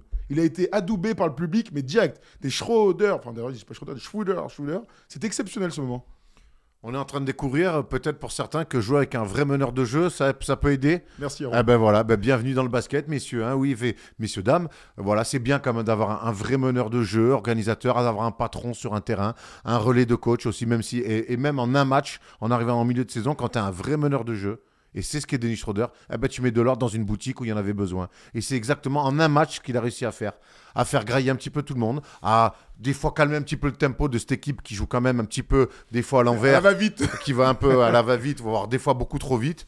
Et voilà, en un match, il a mis un petit peu tout le monde d'accord. Et j'ai l'impression que c'est exactement ce qui manquait à cette équipe, associé quand même au retour de Ben Simmons depuis quelques temps. Ben, tu as deux mecs qui sont pas d'abord là pour scorer, même si Schroeder a des vraies qualités de scoring, qui sont aussi là pour faire, pour mettre un petit peu d'ordre. Mets-toi là, vas-y, va là, je te la donne. Ben, quand tu lui donnes à lui, voilà. Et ça, on a vu aussi euh, Schroeder et Ben Simmons mettre un peu plus d'ordre dans cette équipe-là. Et c'est ce qui, ce qui me fait me dire que peut-être les Nets, sur cette dernière partie de saison, pourraient peut-être euh, être euh, une surprise de cette fin de saison. Ce qui est sûr, c'est que pendant les 48 minutes, je me suis dit qu'une seule chose. hein. Il veut pas aller aux- il veut pas le prendre aux Spurs, euh, les, les San Antonio. Enfin bref, c'est un autre débat. Schroeder. de jeu. Bah oui, Schroeder. Ah ouais. Ah, tu t'es pas dit ça pendant tout le truc, putain. T'imagines Victor avec ça Bref, baf, baf. Je me suis dit d'autres choses aussi. Pourquoi les passes de Branham te- t'allais pas Oh, vache. De Wesley, de, Branham. Trey Jones, Branham Plantin. je sais Branham Plantin, et l'autre c'est quoi? Et Champo, Et Champomy. euh, Champomy. Julian Champomy, putain, tu m'as fait. match. Match de Champomy, Alors oui, quoi. je viens de dire un très bon match. Un bon match des Nets. Hein, je- important. J'ai vu un bon match des Nets. Les autres, là, c'est des joueurs de. de- de- Vas-y, bref. La moitié sera plus en NBA de toute façon. Ils seront en N2 bientôt. No offense aux joueurs euh, de National 2 qu'on embrasse. Donc, revenons sur nos Brooklyn Nets, donc, qui sont aujourd'hui euh, loin. Loin Ils sont 11e. 11e, ils sont même pas en 11, play-in. 11e, 21, moi je l'ai cherché, enfin je l'ai cherché, il fallait que je scrolle. Euh, 21 victoires pour 31 défaites, bien sûr, ils sont à deux matchs et demi d'Atlanta, euh, qui est la dernière place du play-in. Euh, les Nets sont une équipe euh, qui on imaginait se, battre pour, enfin se battre, être en play-in en fin de saison. Euh, on imaginait que Michael Bridges allait euh, être le leader de cette équipe. Je peux vous dire un truc, c'est que c'est un super joueur, mais il est absolument pas au centre du projet collectif des, Nets. Il y a aucun doute. C'est au mieux un poste 3 qui chute dans la transi, qui est un, mais il a absolument aucune responsabilité offensive. Mais pourquoi? Ah, je sais pas pourquoi, Parce qu'il joue à l'envers, parce qu'il n'y a pas de meneur de jeu dans cette équipe. Ah oui, Il y a trop de mecs. Euh, Doran Finney-Smith, c'est un fluendy qui fait son taf, mais pareil, lui-même, quand on, quand on se souvient de lui, ce qu'il faisait à Dallas et tout, on le voyait beaucoup plus. Alors que mine de rien, honnête, il a plus de responsabilités, mais parce qu'il n'y a pas de meneur. Euh, Michael Bridges, c'est quand même un magnifique joueur. L'année dernière, on l'a vu faire des cartons, mais là, pareil, il n'y a, encore- il y a pas de meneur de jeu. Là, il y a Cam Thomas, bravo, on adore Cam Thomas, quel scoreur. vrai Par contre, par contre, il, le re- il est tellement fort qu'il le regarde jouer. Dennis Smith Junior, bravo chef. Tu t'es relancé, tu t'es relancé, bravo. Mais par contre, t'es pas un meneur organisateur. Tu joues que pour ta poire. En face, t'as Nick Claxon qui veut nous montrer qu'en fait, c'est pas qu'un défenseur et qui s'y rapproche de plus en plus d'Akim Olajuwon. Bon, il y a que lui qui y croit. Donc lui, pareil, il joue des choses. Bon, il, a- il était très bon dans ce match. Il hein, a pour été coup. très bon, mais c'est un bon joueur, Nick Ouais. Claxon. Mais en fait, tout le monde veut marquer des paniers, veut montrer, veut montrer. Mais c'est pas comme ça que ça marche. euh, C'est pas comme ça que, que, le- que le- que ce sport-là fonctionne. Et Jack Vaughn a, du mal à mettre des choses en place, lui qui semble être plutôt un coach un peu autoritaire. Donc c'est pour ça que le retour de Ben Simmons et le trade de Dennis Schroeder, moi je crois que sur le papier, cette équipe-là, elle est toujours aussi, euh, aussi excitante. Elle peut faire des bonnes choses. Par contre, ils sont obligés, il faut qu'ils retrouvent de la justesse, de, de- de mieux gérer les tempos. Et clairement, euh, je pense que avec Schroeder, un mec, le, le- le premier mec qui va en bénéficier, bah, c'est censé être le meilleur joueur de l'équipe, c'est Michael Bridges. Michael Bridges est toujours le meilleur scoreur de cette équipe. hein. Il est à 21-8, comme euh, Thomas est à 21-4. Donc ça se joue à pas grand chose. Oui, mais tu vois, pour moi, Michael Bridges, il devrait être, il devrait être un petit peu plus. Vous êtes à 22, 23. Ouais, euh, 23, 23, peut-être frôler les 24, quoi. C'est ce qu'on imaginait l'année dernière avec sa fin de saison Bien tonitruante, hein. On, euh, on avait parlé d'un All-Star, moi j'avais vu des choses, je me suis dit, attends, ce gars-là, wow, attends, l'année prochaine, il va, s'ils sont plutôt bien collectivement, il va être à 25, euh, il est en pleine confiance, pleine bourre. Bon, ça a été compliqué. Avant d'aller sur les joueurs, parce que je veux qu'on parle de Ben Simmons, etc., euh, est-ce que tu comprends le- où est-ce qu'il en est le projet Nets Qu'est-ce qu'ils essayent de faire? Qui est-ce qu'ils essaient de privilégier? Ouais, elle est pas, elle est pas cadeau, celle-là, je suis désolé. hein. J'aurais peut-être dû te l'écrire hier. Non, non, elle, mais elle je- est terrible. Non, mais, Non, parce que j'en ai aucune idée. Mais je- mais, je gros. mais pense que eux non plus. Je pense que eux, ils n'ont pas voulu de ce projet. C'est pas un projet qu'ils ont décidé en, euh, dans un fauteuil en, en fumant un cigare en disant tiens, on va faire ça. C'est comme ça que tu prends tes décisions Ouais, exactement. Mm, tiens, je vais divorcer et laisser mes enfants sans pension alimentaire. C'est Encore un mec qui part pour l'assistant pour J'ai la. j'ai pas d'enfant et j'ai pas de femme, donc c'est juste une blague. Calmez-vous. Euh, non, mais pour moi, ce- c'est encore les, les dommages collatéraux de, de, de, de, ce qu'ils ont fait autour de, Durant, Irving et, James Harden. Chaque fois que les, les, les, trois sont partis, c'est des trois, c'est les, trois joueurs ont dit, moi je me barre. Vous m'emmerdez, tradez-moi, je veux plus être là. Donc forcément tu fais, forcément tu fais, tu fais tout dans la panique. Forcément c'est pas des trucs anticipés. Donc aujourd'hui, même si ils s'en sont plutôt pas mal sortis. James Harden est parti pour Ben Simmons. Euh, Kevin Durant est parti. et, euh, T'as récupéré mais, Michael Bridges. Euh, Kyrie Irving était parti en fin de Pour contrat. Spencer Dinwiddie. Ouais, ouais, ouais, Non, pour Dinwiddie, pour ouais, Dallas. Spencer Dinwiddie, ouais, d'accord, bref. Euh, oui, pas fin de contrat, il est parti au milieu de saison, dis n'importe quoi. Donc voilà, donc en fait, chaque fois, ils ont dû faire des choses forcées. Et, et c'est pour ça qu'aujourd'hui, et encore, je trouve que sur le paplard, c'est pas si mal Ils ont que beaucoup ça. de bons joueurs. Ils ont beaucoup de bons joueurs, ils ont un coach avec, à qui j'ai envie de donner un peu de crédit, qui pour moi mérite, mieux que ce qu'il propose en ce moment, vaut mieux que ce qu'il propose en ce moment.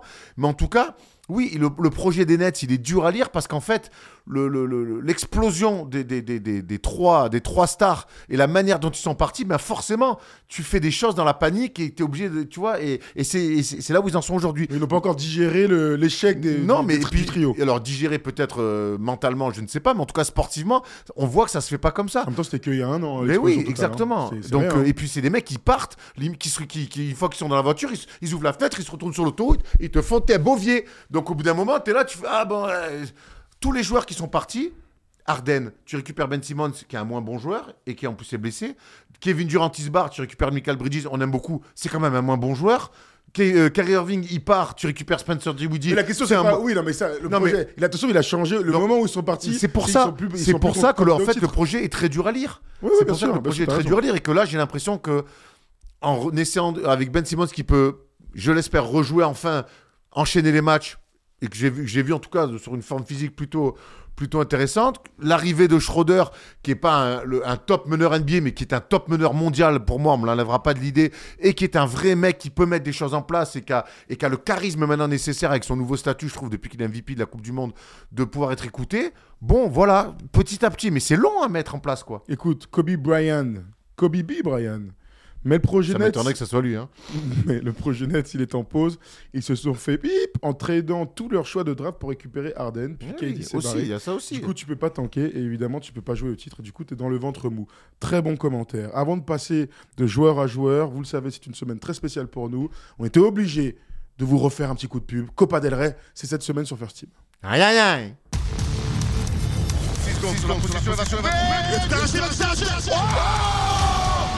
Et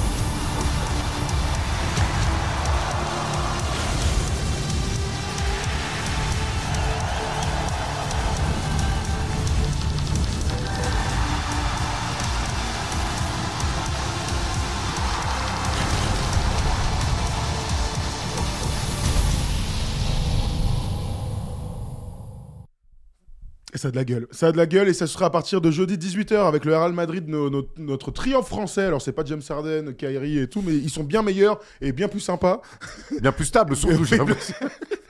Fabien Causeur, Vincent Poirier et Gershon Yabouzelé seront donc sur les antennes de First Team pour la Copa del Rey. On et on en est ravis. Et le soir, il y aura Andrew Albici. Super. Contre et, Damien et Gliss. Damien Gliss en face. Oh là là, mais. Fabuleux. Quelle équipe de France, fantastique.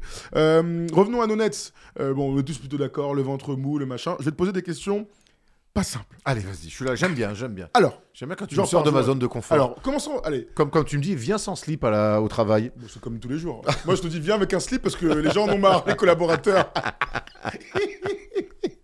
Alors, euh, Tom vient de m'envoyer un message terrible, regarde, pendant que je te pose cette question. Euh, Ouvrons le, le débat Ben Simmons. Même si on n'a pas énormément d'infos, on l'a vu à Paris, s'entraîner. On avait étonné, été étonné de le voir en plutôt bonne forme. Alors, un peu je m'en foutiste comme euh, à son habitude, mais encore une fois, mais ça ressemble aussi au projet net, c'est que je n'arrive pas à lire ce qu'il se passe avec ce mec-là. il a mal au dos, il peut pas jouer, c'est compliqué, il a un vrai problème psychologique, donc c'est triste pour un joueur aussi talentueux, même si on savait que quand il était à LSU, il y avait des warnings énormes sur euh, son basket, sa motivation, ses machins. Bon bah, bon bah voilà. Est-ce qu'on peut imaginer les Nets construire encore autour de lui? Je vais te poser, que des questions de merde, donc euh, euh, sois prêt. Hein. Moi, je lui refilerai, c'est sûr que je lui refile pas un contrat max. Bon, bah, ça, merci. Moi, c'est un mec, moi, moi, c'est- moi, c'est un mec, moi, c'est un mec que j'aime bien, même si, euh, même s'il est détestable dans son comportement et on l'a vu encore face, euh, face à, face à Victor. Il l'a bien chicoté. Hein. Il lui, a- lui et Nick Claxton, ils lui ont mis, euh, ils lui ont vraiment mis du bois. Mais euh, moi, je reste persuadé que c'est un mec qui, qui a un profil à part, et un profil de qui fait pour le pour, pour le haut niveau et qui en plus n'est pas n'est pas axé sur le scoring. Donc ça, c'est intéressant. Moi, je pense qu'avoir un mec capable de défendre sur des postes 1, 2, 3, 4, 5, d'être dans la passe comme ça, de jouer juste, on l'a encore vu sur des jouer des pics, sur des pocket passes, poser des pics, ouvrir, toujours avec cette- ce, ce jeu de fluidité, je crois que c'est quand même des mecs intéressants à avoir dans une équipe. Voilà, moi, je, je, je reste... C'est encore un mec qui est jeune, qui n'a pas 30 Il a ans. 27 ans. Voilà, tu te rends compte Donc moi, j'ai envie de croire encore en ce garçon-là, même si son comportement est dans sa tête. Il a quand même, pour moi, le plus gros défaut du basketteur, c'est c'est de se prendre pour un joueur qui ne l'est pas et qui ne sera jamais. Mais il n'empêche que il est, il est malin sur un terrain, il sait se placer, il sait passer la balle. Alors, il sait pas toujours mettre le, ballon dans le, dans, le, dans le cercle, mais il sait faire tout le reste. Donc voilà, moi, je crois que ça reste un potentiel. Il y a, il y a- il y a un profil intéressant. Ok, voilà mon avis à moi. D'abord, je te donne ses stats, enfin pas ses stats, mais son contrat plutôt, c'est plus intéressant, parce que ses stats ne veulent rien dire. Euh, cette année, il est à 37 millions, l'année prochaine, dernière année contrat, 40. Putain, première fois. c'est énorme. C'est énorme. Alors la question, euh, est-ce qu'un jour il re-signera un contrat euh, énorme comme Bon, ça bah non. je, je ne crois pas. J'en suis rendu à dire un truc. C'est que tu as décrit un joueur qui, moi, me faisait penser à l'époque qu'il était un baby LeBron. C'est-à-dire que, moins fort bien sûr, hein, mais tu le mets au centre d'une équipe, tu lui mets des défenseurs, des shooters, un protecteur de cercle. Il va te faire gagner des matchs en saison régulière et tu vas même pouvoir passer des tours. Alors, bien sûr, faut que tout soit parfait, faut que tu aies le bon coach et tout, mais j'étais persuadé que c'était ce mec-là. Et je ne croyais pas à son duo avec Joel Embiid parce que ils sont deux mecs qui ont besoin du même, du même ballon aux mêmes endroits sur le terrain pour pouvoir euh, performer. Je crois plus du tout qu'il soit capable d'être ce mec-là. Ça y est, j'en suis revenu, c'est fini. Euh, Au-delà même des qualités de basketteur qu'il aura toujours, il est un, pas capable d'enchaîner les matchs. Donc moi, si j'étais GM, coach, machin, je dirais, gros, tu, c'est pas, tu n'es pas capable d'enchaîner, donc on peut pas compter sur toi. Mais en plus, attitude déplorable et Ah, il visiblement, est détestable. hein. euh, visiblement en guerre avec euh, les médecins, euh, le- les front office. C'est comme si les gars avaient oublié qui, d'où tombait l'argent. Alors c'est grâce à toi, hein, ton travail, tes qualités et tout. Mais gros, il y a, y a des gens qui payent tes places, tes machins. Il y a rien de plus frustrant que des mecs qui ne jouent pas sans que tu puisses toi comprendre en tant qu'observateur, etc. Donc malheureusement, j'ai l'impression que bah, on est le Ben Simmons qu'on a connu à Philly, on le reverra plus. All NBA, bête de défenseur, euh, Meneur euh, me- meneur de jeu. Ça, par contre, faut plus. Meneur de jeu Non, c'était, ça doit être un. Enfin, ce que je l'imagine maintenant, c'est qu'il arrive à enchaîner les matchs cette saison. Qu'il reparte l'année prochaine au Nets en étant titulaire sur le poste 4, toujours avec Nick Claxton, et avec un meneur de jeu int- intéressant, intelligent, qui a envie de le faire jouer. Parce qu'il faut, dès qu'il a la balle, on le ressent. Qu'est-ce qu'il pousse tu vois, il avale du terrain, il a, il a ce truc là vraiment qu'il aura absolument euh, toute sa vie. Il a même mis un petit tir externe en fade away. Ouais. Et tout le monde a fait OK Ah ouais Ah ouais ouais Il s'est vraiment passé ça. Tout le monde a fait OK, fade away et tout. Je fais OK Le mec, il a bien un tir à 4 mètres du cercle après un reverse. Ah ouais Ok Donc euh, voilà, là, ce que, la seule chose que je puisse souhaiter, c'est arrive à enchaîner tes matchs. Arrête de nous casser les couilles sur le hors-basket, s'il te plaît. On est là pour jouer, pour jouer, pour jouer. Et si t'es pas capable, ben tu sais ce qui va se passer. Comme tous les gars comme Il ça, il va se faire cut. Il va être au minimum pendant deux ans. Et puis après, on le verra plus à 30 ans. Voilà, il en prend la direction. Moi, hein. ce qui m'inquiète le plus, c'est pas son basket, parce que comme tu l'as dit, dès que c'est un avaleur d'espace, ça reste encore un athlète hors norme, c'est un fort défenseur. Euh, moi, le challenge qu'il a rejoué sur Victor, euh, alors ça m'a fait. Oh là là là Mais je me suis dit, ah, ok, d'accord, t'as t'as encore ça en toi. T'as encore ça en toi. Ouais, ouais. Très bien. Après, moi, c'est dans sa tête. Il a l'air complètement, il a l'air complètement à la, à la rue. Il est ailleurs, Et- quoi. Et je pense, et je pense que ce qui s'est passé à la fin à Philly, euh, de peut-être de voir ce qu'est devenu Joel Embiid et ce que lui est devenu à, à- à côté, euh, les, les- les trajectoires un peu, un peu différentes. J'ai j'ai l'impression qu'il est, qu'il, est- est un peu fou, qu'il veut se persuader de, qu'il veut se persuader de, de, beaucoup trop de choses au lieu de simplement penser à jouer au basket et, et vivre sur ses qualités. Moi, c'est plus dans le, dans, sur la psychologie du, du garçon que, que sur ses qualités basket. Parce qu'il fait plein de choses juste sur un terrain. Et quoi. voilà, on arrête tout. Je suis désolé, c'est l'info de l'année. Je suis vraiment, là, là, vraiment, on arrête tout. Larsa Pippen et Marcus Jordan qui devaient se marier. ah, ont cassé. Mais non, cassé carrément. Bah, Tu sais que ah, quand tu dois te marier, tu te sépares pas, tu casses pas, tu te sépares. cassé, euh, cassé, c'est en troisième. Hein. Après une année de, de, de date, C'est vrai. aïe aïe aïe. Sachant qu'elle avait déjà dit que si elle, de, à moment du mariage, elle va- au elle- moment du mariage, elle devait prendre le nom de Jordan. hein. Ouais, elle aurait pu s'appeler Pippen et après Jor- Jordan. Elle aurait fini avec Phil Jackson. Donc, euh, Bon, voilà, c'était l'info euh, people de la soirée. Autre euh, truc que je vais ouvrir, c'est Cam, euh, Thomas. y avait un truc autour des vannes et tout, tu me casses les couilles, ou de Kylian Hayes Ah et non, tout. gros, report, c'est plus important ça quand même. Cam Thomas, il a 21 points par match. C'est un joueur hors norme. Vu sa taille, c'est ce qu'il est capable de faire. Il Mmh. prend des tirs qu'il est le seul capable de prendre dans la ligue. Franchement, c'est un, c'est un joueur, euh, bon, moi que vous, vous savez, que j'apprécie beaucoup les, les scoreurs purs comme ça. Par contre, il est petit. il peut pas défendre. Il, peut, il est pas meneur. Donc, tu es obligé de jouer avec un Et Dieu meneur de merci. mais je veux dire, ça, c'est des trucs rédhibitoires. Mais n'empêche que quand il est sur le terrain, il taffe et on ne voit, on ne voit que lui. Là, dans le match, franchement, il joue, bah, il joue tous les ballons et tout, mais c'est, il est comme ça, quoi. Moi, j'aime beaucoup comme Thomas. Garçon sympathique au demeurant, Qui plus ne qu'on a, croisé- jamais, qu'on a, qu'on a, qu'on a croisé à Paris, à Paris. Moi, mais moi, je l'ai réussi à le faire rire. fait un- Oui, mais t'es le Ouais. seul Ouais, hein, ouais, bah, sais. c'est mon gars. C'est mon gars. il, euh, Euh, il fait une super saison. Mais moi, les mecs comme ça qui scorent autant que lui, et quand ton équipe, elle est euh, 11e de la conférence Est, c'est qu'à un moment donné, il y a mal tempo. C'est qu'à un moment donné, tu scores, mais tu n'apportes pas ce qu'il faut à ton équipe pour qu'elle gagne plus. Moi, je pense que comme Thomas, c'est un réel, réel euh, profil de sixième homme. De, hum, Donc, Tyron Lou, euh, pff, le Williams. euh, de sortie de banc, de sortie de banc où tu mets le feu. C'est-à-dire que tu sors du banc, on te donne, t'as tous les, t'as tous les tickets shoot, t'as, c'est, c'est presque un, un jeu complètement différent.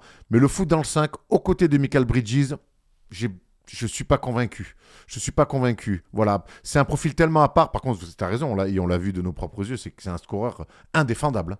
Il met fait. dedans, c'est terrible. Et puis il se crée ses shoots, il va vite. Il aime ça, il a ça en lui.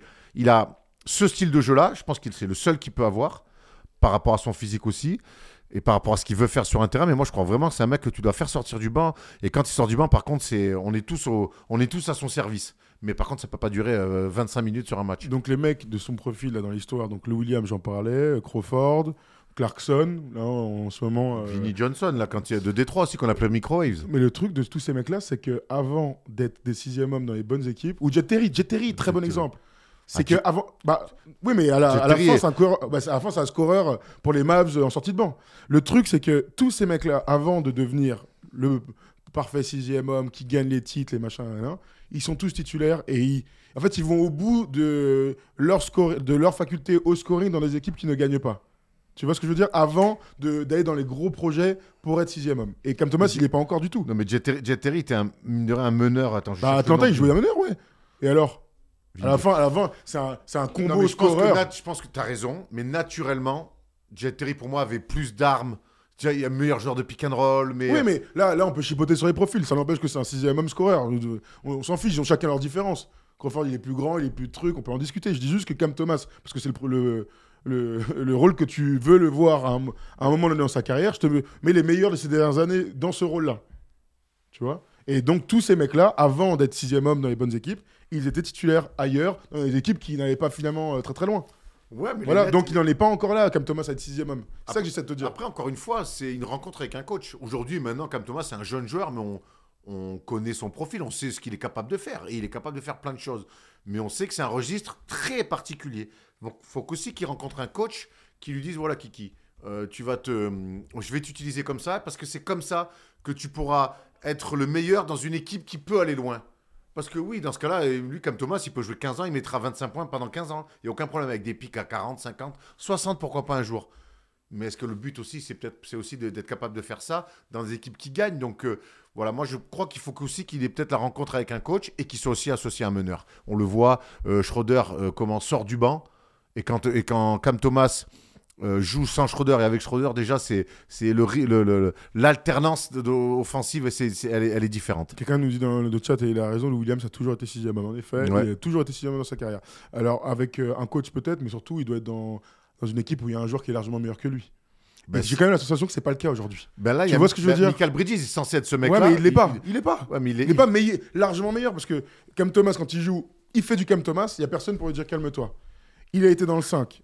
On l'a enlevé dans le 5. Euh, Jacques Vaughan a dit ah, tu peux pas défendre, gros. Hop, il le remet dans le 5 parce qu'à un moment donné, le gars, il taffe. Parce qu'il n'y a pas un écart avec le meilleur joueur de l'équipe. C'est toujours le problème de ces scoreurs. C'est-à-dire que on a connu ça même nous à nos petits niveaux, c'est que le mec il va pas défendre, ouais, il rate le timing de passe, il fait pas de passe tout. Ah putain, il a encore mis 20 points. Tu vois, c'est le, c'est le problème avec les scoreurs, en fait. C'est de, les, c'est de dire, ouais, mais il défend pas. Oui, mais gros, il met 20 points. Et au bout d'un moment, on peut dire ce qu'on C'est veut. basket pro, là, hein. Bah le- le but premier de ce, de ce putain de sport, c'est de foutre cette balle orange dans le cercle.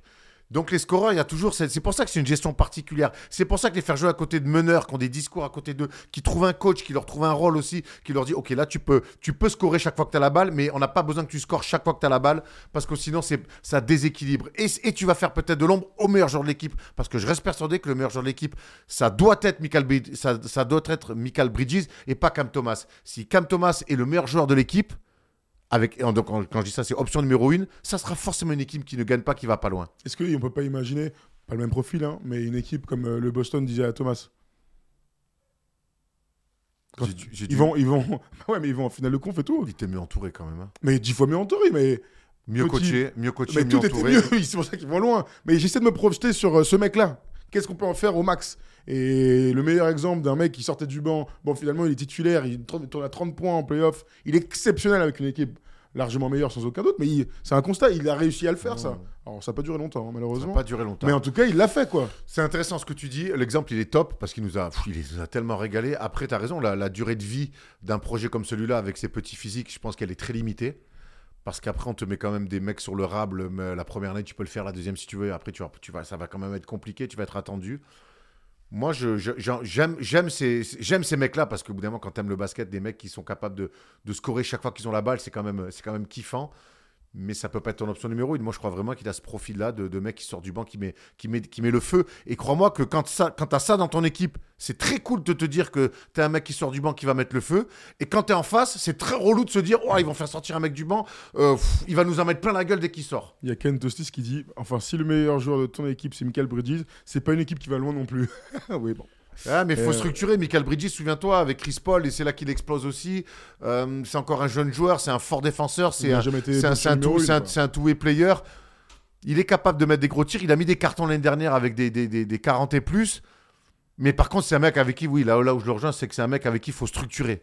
Voilà, moi, pour moi, c'était trop la jungle. C'est trop la. On va voir avec l'arrivée de Schroeder, j'ai l'impression que ça va aller mieux, mais c'était trop la jungle pour lui. Autre question pour finir sur les Nets. Est-ce qu'on peut, c'est Samy qui dit ça, est-ce qu'on peut comparer Cam Thomas avec Devin Booker qui plantait 60 dans une équipe qui perd, qui était content, euh, mais qui a passé un step avec l'arrivée de. Ouais, je pense pas. Je pense que Devin Booker a quand même, euh, même, même quand il gagnait pas, il avait déjà un profil de, de, de vrai go-to guy de, de, de, de franchise. Ok. Ok. Euh, pour finir sur les Nets, tu disais que ça pouvait peut-être la bonne surprise, en tout cas une équipe qui recolle au, au play-in. Parce que sur le papier, Sur parce qu'ils sont, ils sont plutôt équipestres de partout, hein, au poste intérieur, euh, avec Nick Claxton, même si. euh, Quand il sort, par contre, ouais, euh, Sharp derrière, il est blessé ou il est, ou il est nul. Je sais pas ce qui est le mieux d'ailleurs pour l'équipe. Mais Ben Simmons qui revient, Michael Bridges, Cam Thomas. Cam Johnson, Cam Johnson, ils en ont, comment il s'appelle, l'ancien Spurs là, qui était aux Lakers. Lonnie Walker. oui. donc ils ont du monde, c'est pas, c'est pas si mal. Mais pour moi, il leur manquait Dennis Smith Jr. qui se relance. Pour moi, il leur manquait vraiment des mecs un petit peu malins euh, sur le terrain, des, des vrais meneurs d'hommes et meneurs de jeu. J'ai l'impression qu'avec le retour de Ben Simmons combiné à l'arrivée de Dennis Schroeder, c'est exactement ce qui leur manquait. Donc moi, je crois que cette équipe va mieux jouer au basket. Et si cette équipe joue mieux au basket, ils vont pouvoir, ils vont pouvoir accrocher un play-in. Ok. Les Nets sont donc euh, à deux matchs et demi d'Atlanta pour la dixième place. Rien n'est fait. Rien n'est fait. Il y a l'All-Star Weekend en plus qui arrive, donc on pourra euh, voir euh, un petit peu plus patiemment cette équipe des Nets là pour voir si la deuxième équipe partie de saison se passe beaucoup mieux, ce qu'on espère pour eux. Voilà pour les Nets. Il est 21h35. Deux infos. Enfin, deux. J'en ai qu'une seule en fait. La deuxième, c'est une question. Luca et Donovan Mitchell ont été joueurs de la semaine. Voilà. Bon. Rien à dire. Deuxième, est-ce qu'on a un quiz ou est-ce que je rentre chez moi? Pas de quiz, très bien. C'est la dernière chance de gagner ce beau maillot. Alors, on va vous mettre aussi hein, sur les réseaux sociaux, vous pouvez jouer avec nous. Question très simple qui est le meilleur marqueur du Paris Basketball en Eurocup? Voilà, vous jouez dans le chat, vous jouez sur les réseaux sociaux et vous tentez de gagner ce maillot third Grand Paris euh, du Paris Basketball. hein. C'était euh, le maillot que euh, l'équipe portait hier pour l'opening night de la Adidas Arena. 8000 personnes à Paris, c'est lourd. On kiffe et donc on, eh bien, on ira très prochainement pour euh, voir les infrastructures. Ah oui, il faut. il faut. Voilà, bah oui. Bon, on vous souhaite à tous une très belle soirée. hein. Je vous rappelle une dernière fois le gros programme de cette semaine. Il y a donc euh, aujourd'hui euh, la libre antenne, on en a terminé. Mercredi, Undrafted sur les réseaux de la NBA. On a Clutch avec, euh, sans Rémi pour le coup sur la Wuna TV. Jeudi, le First Day Show tôt dans la journée. Et ensuite, la Copa del Rey, le Real, le Barça. des matchs coup près en direct. Gratuit, en clair, la totale. Ça se passe sur First Team, commenté par nous-mêmes. J'espère qu'il y aura deux trois blagues. Erwan, tu vas nous écrire deux trois trucs en espagnol. Je viens d'oublier que tu n'as pas fait ta chanson et je suis pas content. Ah, Oh la vache. Attends. Belle énergie, hein. Ah, Je finis, j'ai fini, je te laisse Je réfléchir. peux, je peux la faire maintenant, je l'ai. Ah bah, bah alors. Dis-moi oui, dis-moi. Oh, je suis chaud, dis-moi oui. Ça, ça va aller très vite. Ok, donc on va finir là-dessus. Donc on vous souhaite à tous une bonne semaine, les gars. C'est euh, le All-Star Game ce week-end. hein. All-Star Weekend, donc à partir de jeudi, il n'y a plus de match. Nous, du coup, on prend le relais, tac. Euh, Leaders Cup sur la chaîne L'équipe, Copa del Rey sur euh, First Team, et on vit ça euh, tous ensemble sur les réseaux, comme d'hab. Et vous nous faites toujours plaisir. hein. Merci à tous d'ailleurs dans le voyage, les gens qui nous euh, suivent tout le temps, vous avez été super. Et merci à ceux qui nous envoient des messages sympas sur les réseaux, et pas aux autres. Alors Erwan, on finit sur le blind test. C'est une chanson hommage aux Lakers. Oh là Attention. Comme un avion sans aile. La la la la la la la la la. J'ai pas les paroles, mais comme un avion sans aile. Qui c'est qui chante ça Oui, c'est un peu. Oh, c'est tout C'est tout. Je l'ai Bah, pas les Trouve-moi autre chose, fous de ma gueule, trouve-moi autre Qui c'est qui chose. chante ça Ils l'ont trouvé J'en sais rien, gros. Comme- plaît, Attends, attends. Un avion sans aile. Tu nous trouves une autre chanson Oh, et tu je la chantes. Putain, je suis fatigué. Non, non, n'y a pas de fatigue qui tienne là. Attends, Oh, t'as un 20 truc. ans de métier, tu me trouves une autre Attends, chanson. Je sais pas qui c'est, un avion sans aile. C'est vrai, Charlie Couture. Ah bah en plus, tu, tu Ah lâches ouais. comme ça la bombe et tout. Ouais, Allez, trouve-moi autre chose. On finit mieux que ça parce que j'ai honte. J'ai Ah, honte. putain, j'en ai marre. Ah, quelqu'un. Nicolas l'avait, Charlie Couture, bravo. Bravo. En plus, Ah, un hommage aux Lakers, c'est tout, mais horrible. Horrible face. Trouve-moi quelque chose d'autre. Là, tout le monde est en train de t'insulter, te dit que t'es nul. Comment ça m'insulte? Non, t'es personne t'insulte, je te rassure. Mais en tout cas, beaucoup de l'avaient, Charlie Couture. bravo. Allez, c'est bon, j'ai. Allez, une chanson vraiment. Putain, vous me faites chanter. J'ai quelle gros, vous idée me à la faites chanter, c'est toi gros, qui gueule, chanter. allez. Il est fou, lui. Tombé du ciel à travers les nuages. Quel heureux présage pour un aiguillet euh, du ciel tombé du lit fauché. En plein frappé par la grève. La sonnerie du réveil. Putain, après, je je vais aller sur le refrain. Tombé comme une météore, dans les poches de Balthazar, Gaspard ou Belcor, les trois fameux rois mages, trafic d'import-export. Tombés d'en haut, comme les petites gouttes d'eau, que j'entends tomber dehors par la fenêtre, quand je m'endors le cœur en fête, passeur de girouette, du haut du clocher donne à ma voix la direction par où le vent fredonne machant. 100 eh, Bravo à Jacques 23 Dan qui l'a eu tout de suite. Jacques Igelin. Eh, Igelin. Igelin. Jacques Igelin. Tu connais Jacques pas Jacques Igelin, Je connais Jacques Igelin. La famille. J'ai pas beaucoup écouté. Je Paix à son âme. Ah, c'est ma daronne qui écoutait ça. Très bien. Voilà, on finit là-dessus. Avec. Non, c'est pas vrai. tu te débrouilleras avec ton père, ça, hein, pour tes oh, bon, histoires de famille. Bon, Allez. Qui plus ensemble depuis bien longtemps. On vous embrasse, bonne semaine les oh, amis. Putain, finir sur Il y a un mec qui a dit Putain, je viens de lancer le live, qu'est-ce que c'est que ce bordel? Tu m'étonnes. Frérot, arrive à l'heure la prochaine fois. Crois-moi Ah que, ouais. que je suis plus pertinent. Allez, bisous. Bisous. Et on embrasse le fils de John Textor, bien sûr. On vous voit dans le chat. Vous êtes les meilleurs. Allez, bisous. putain.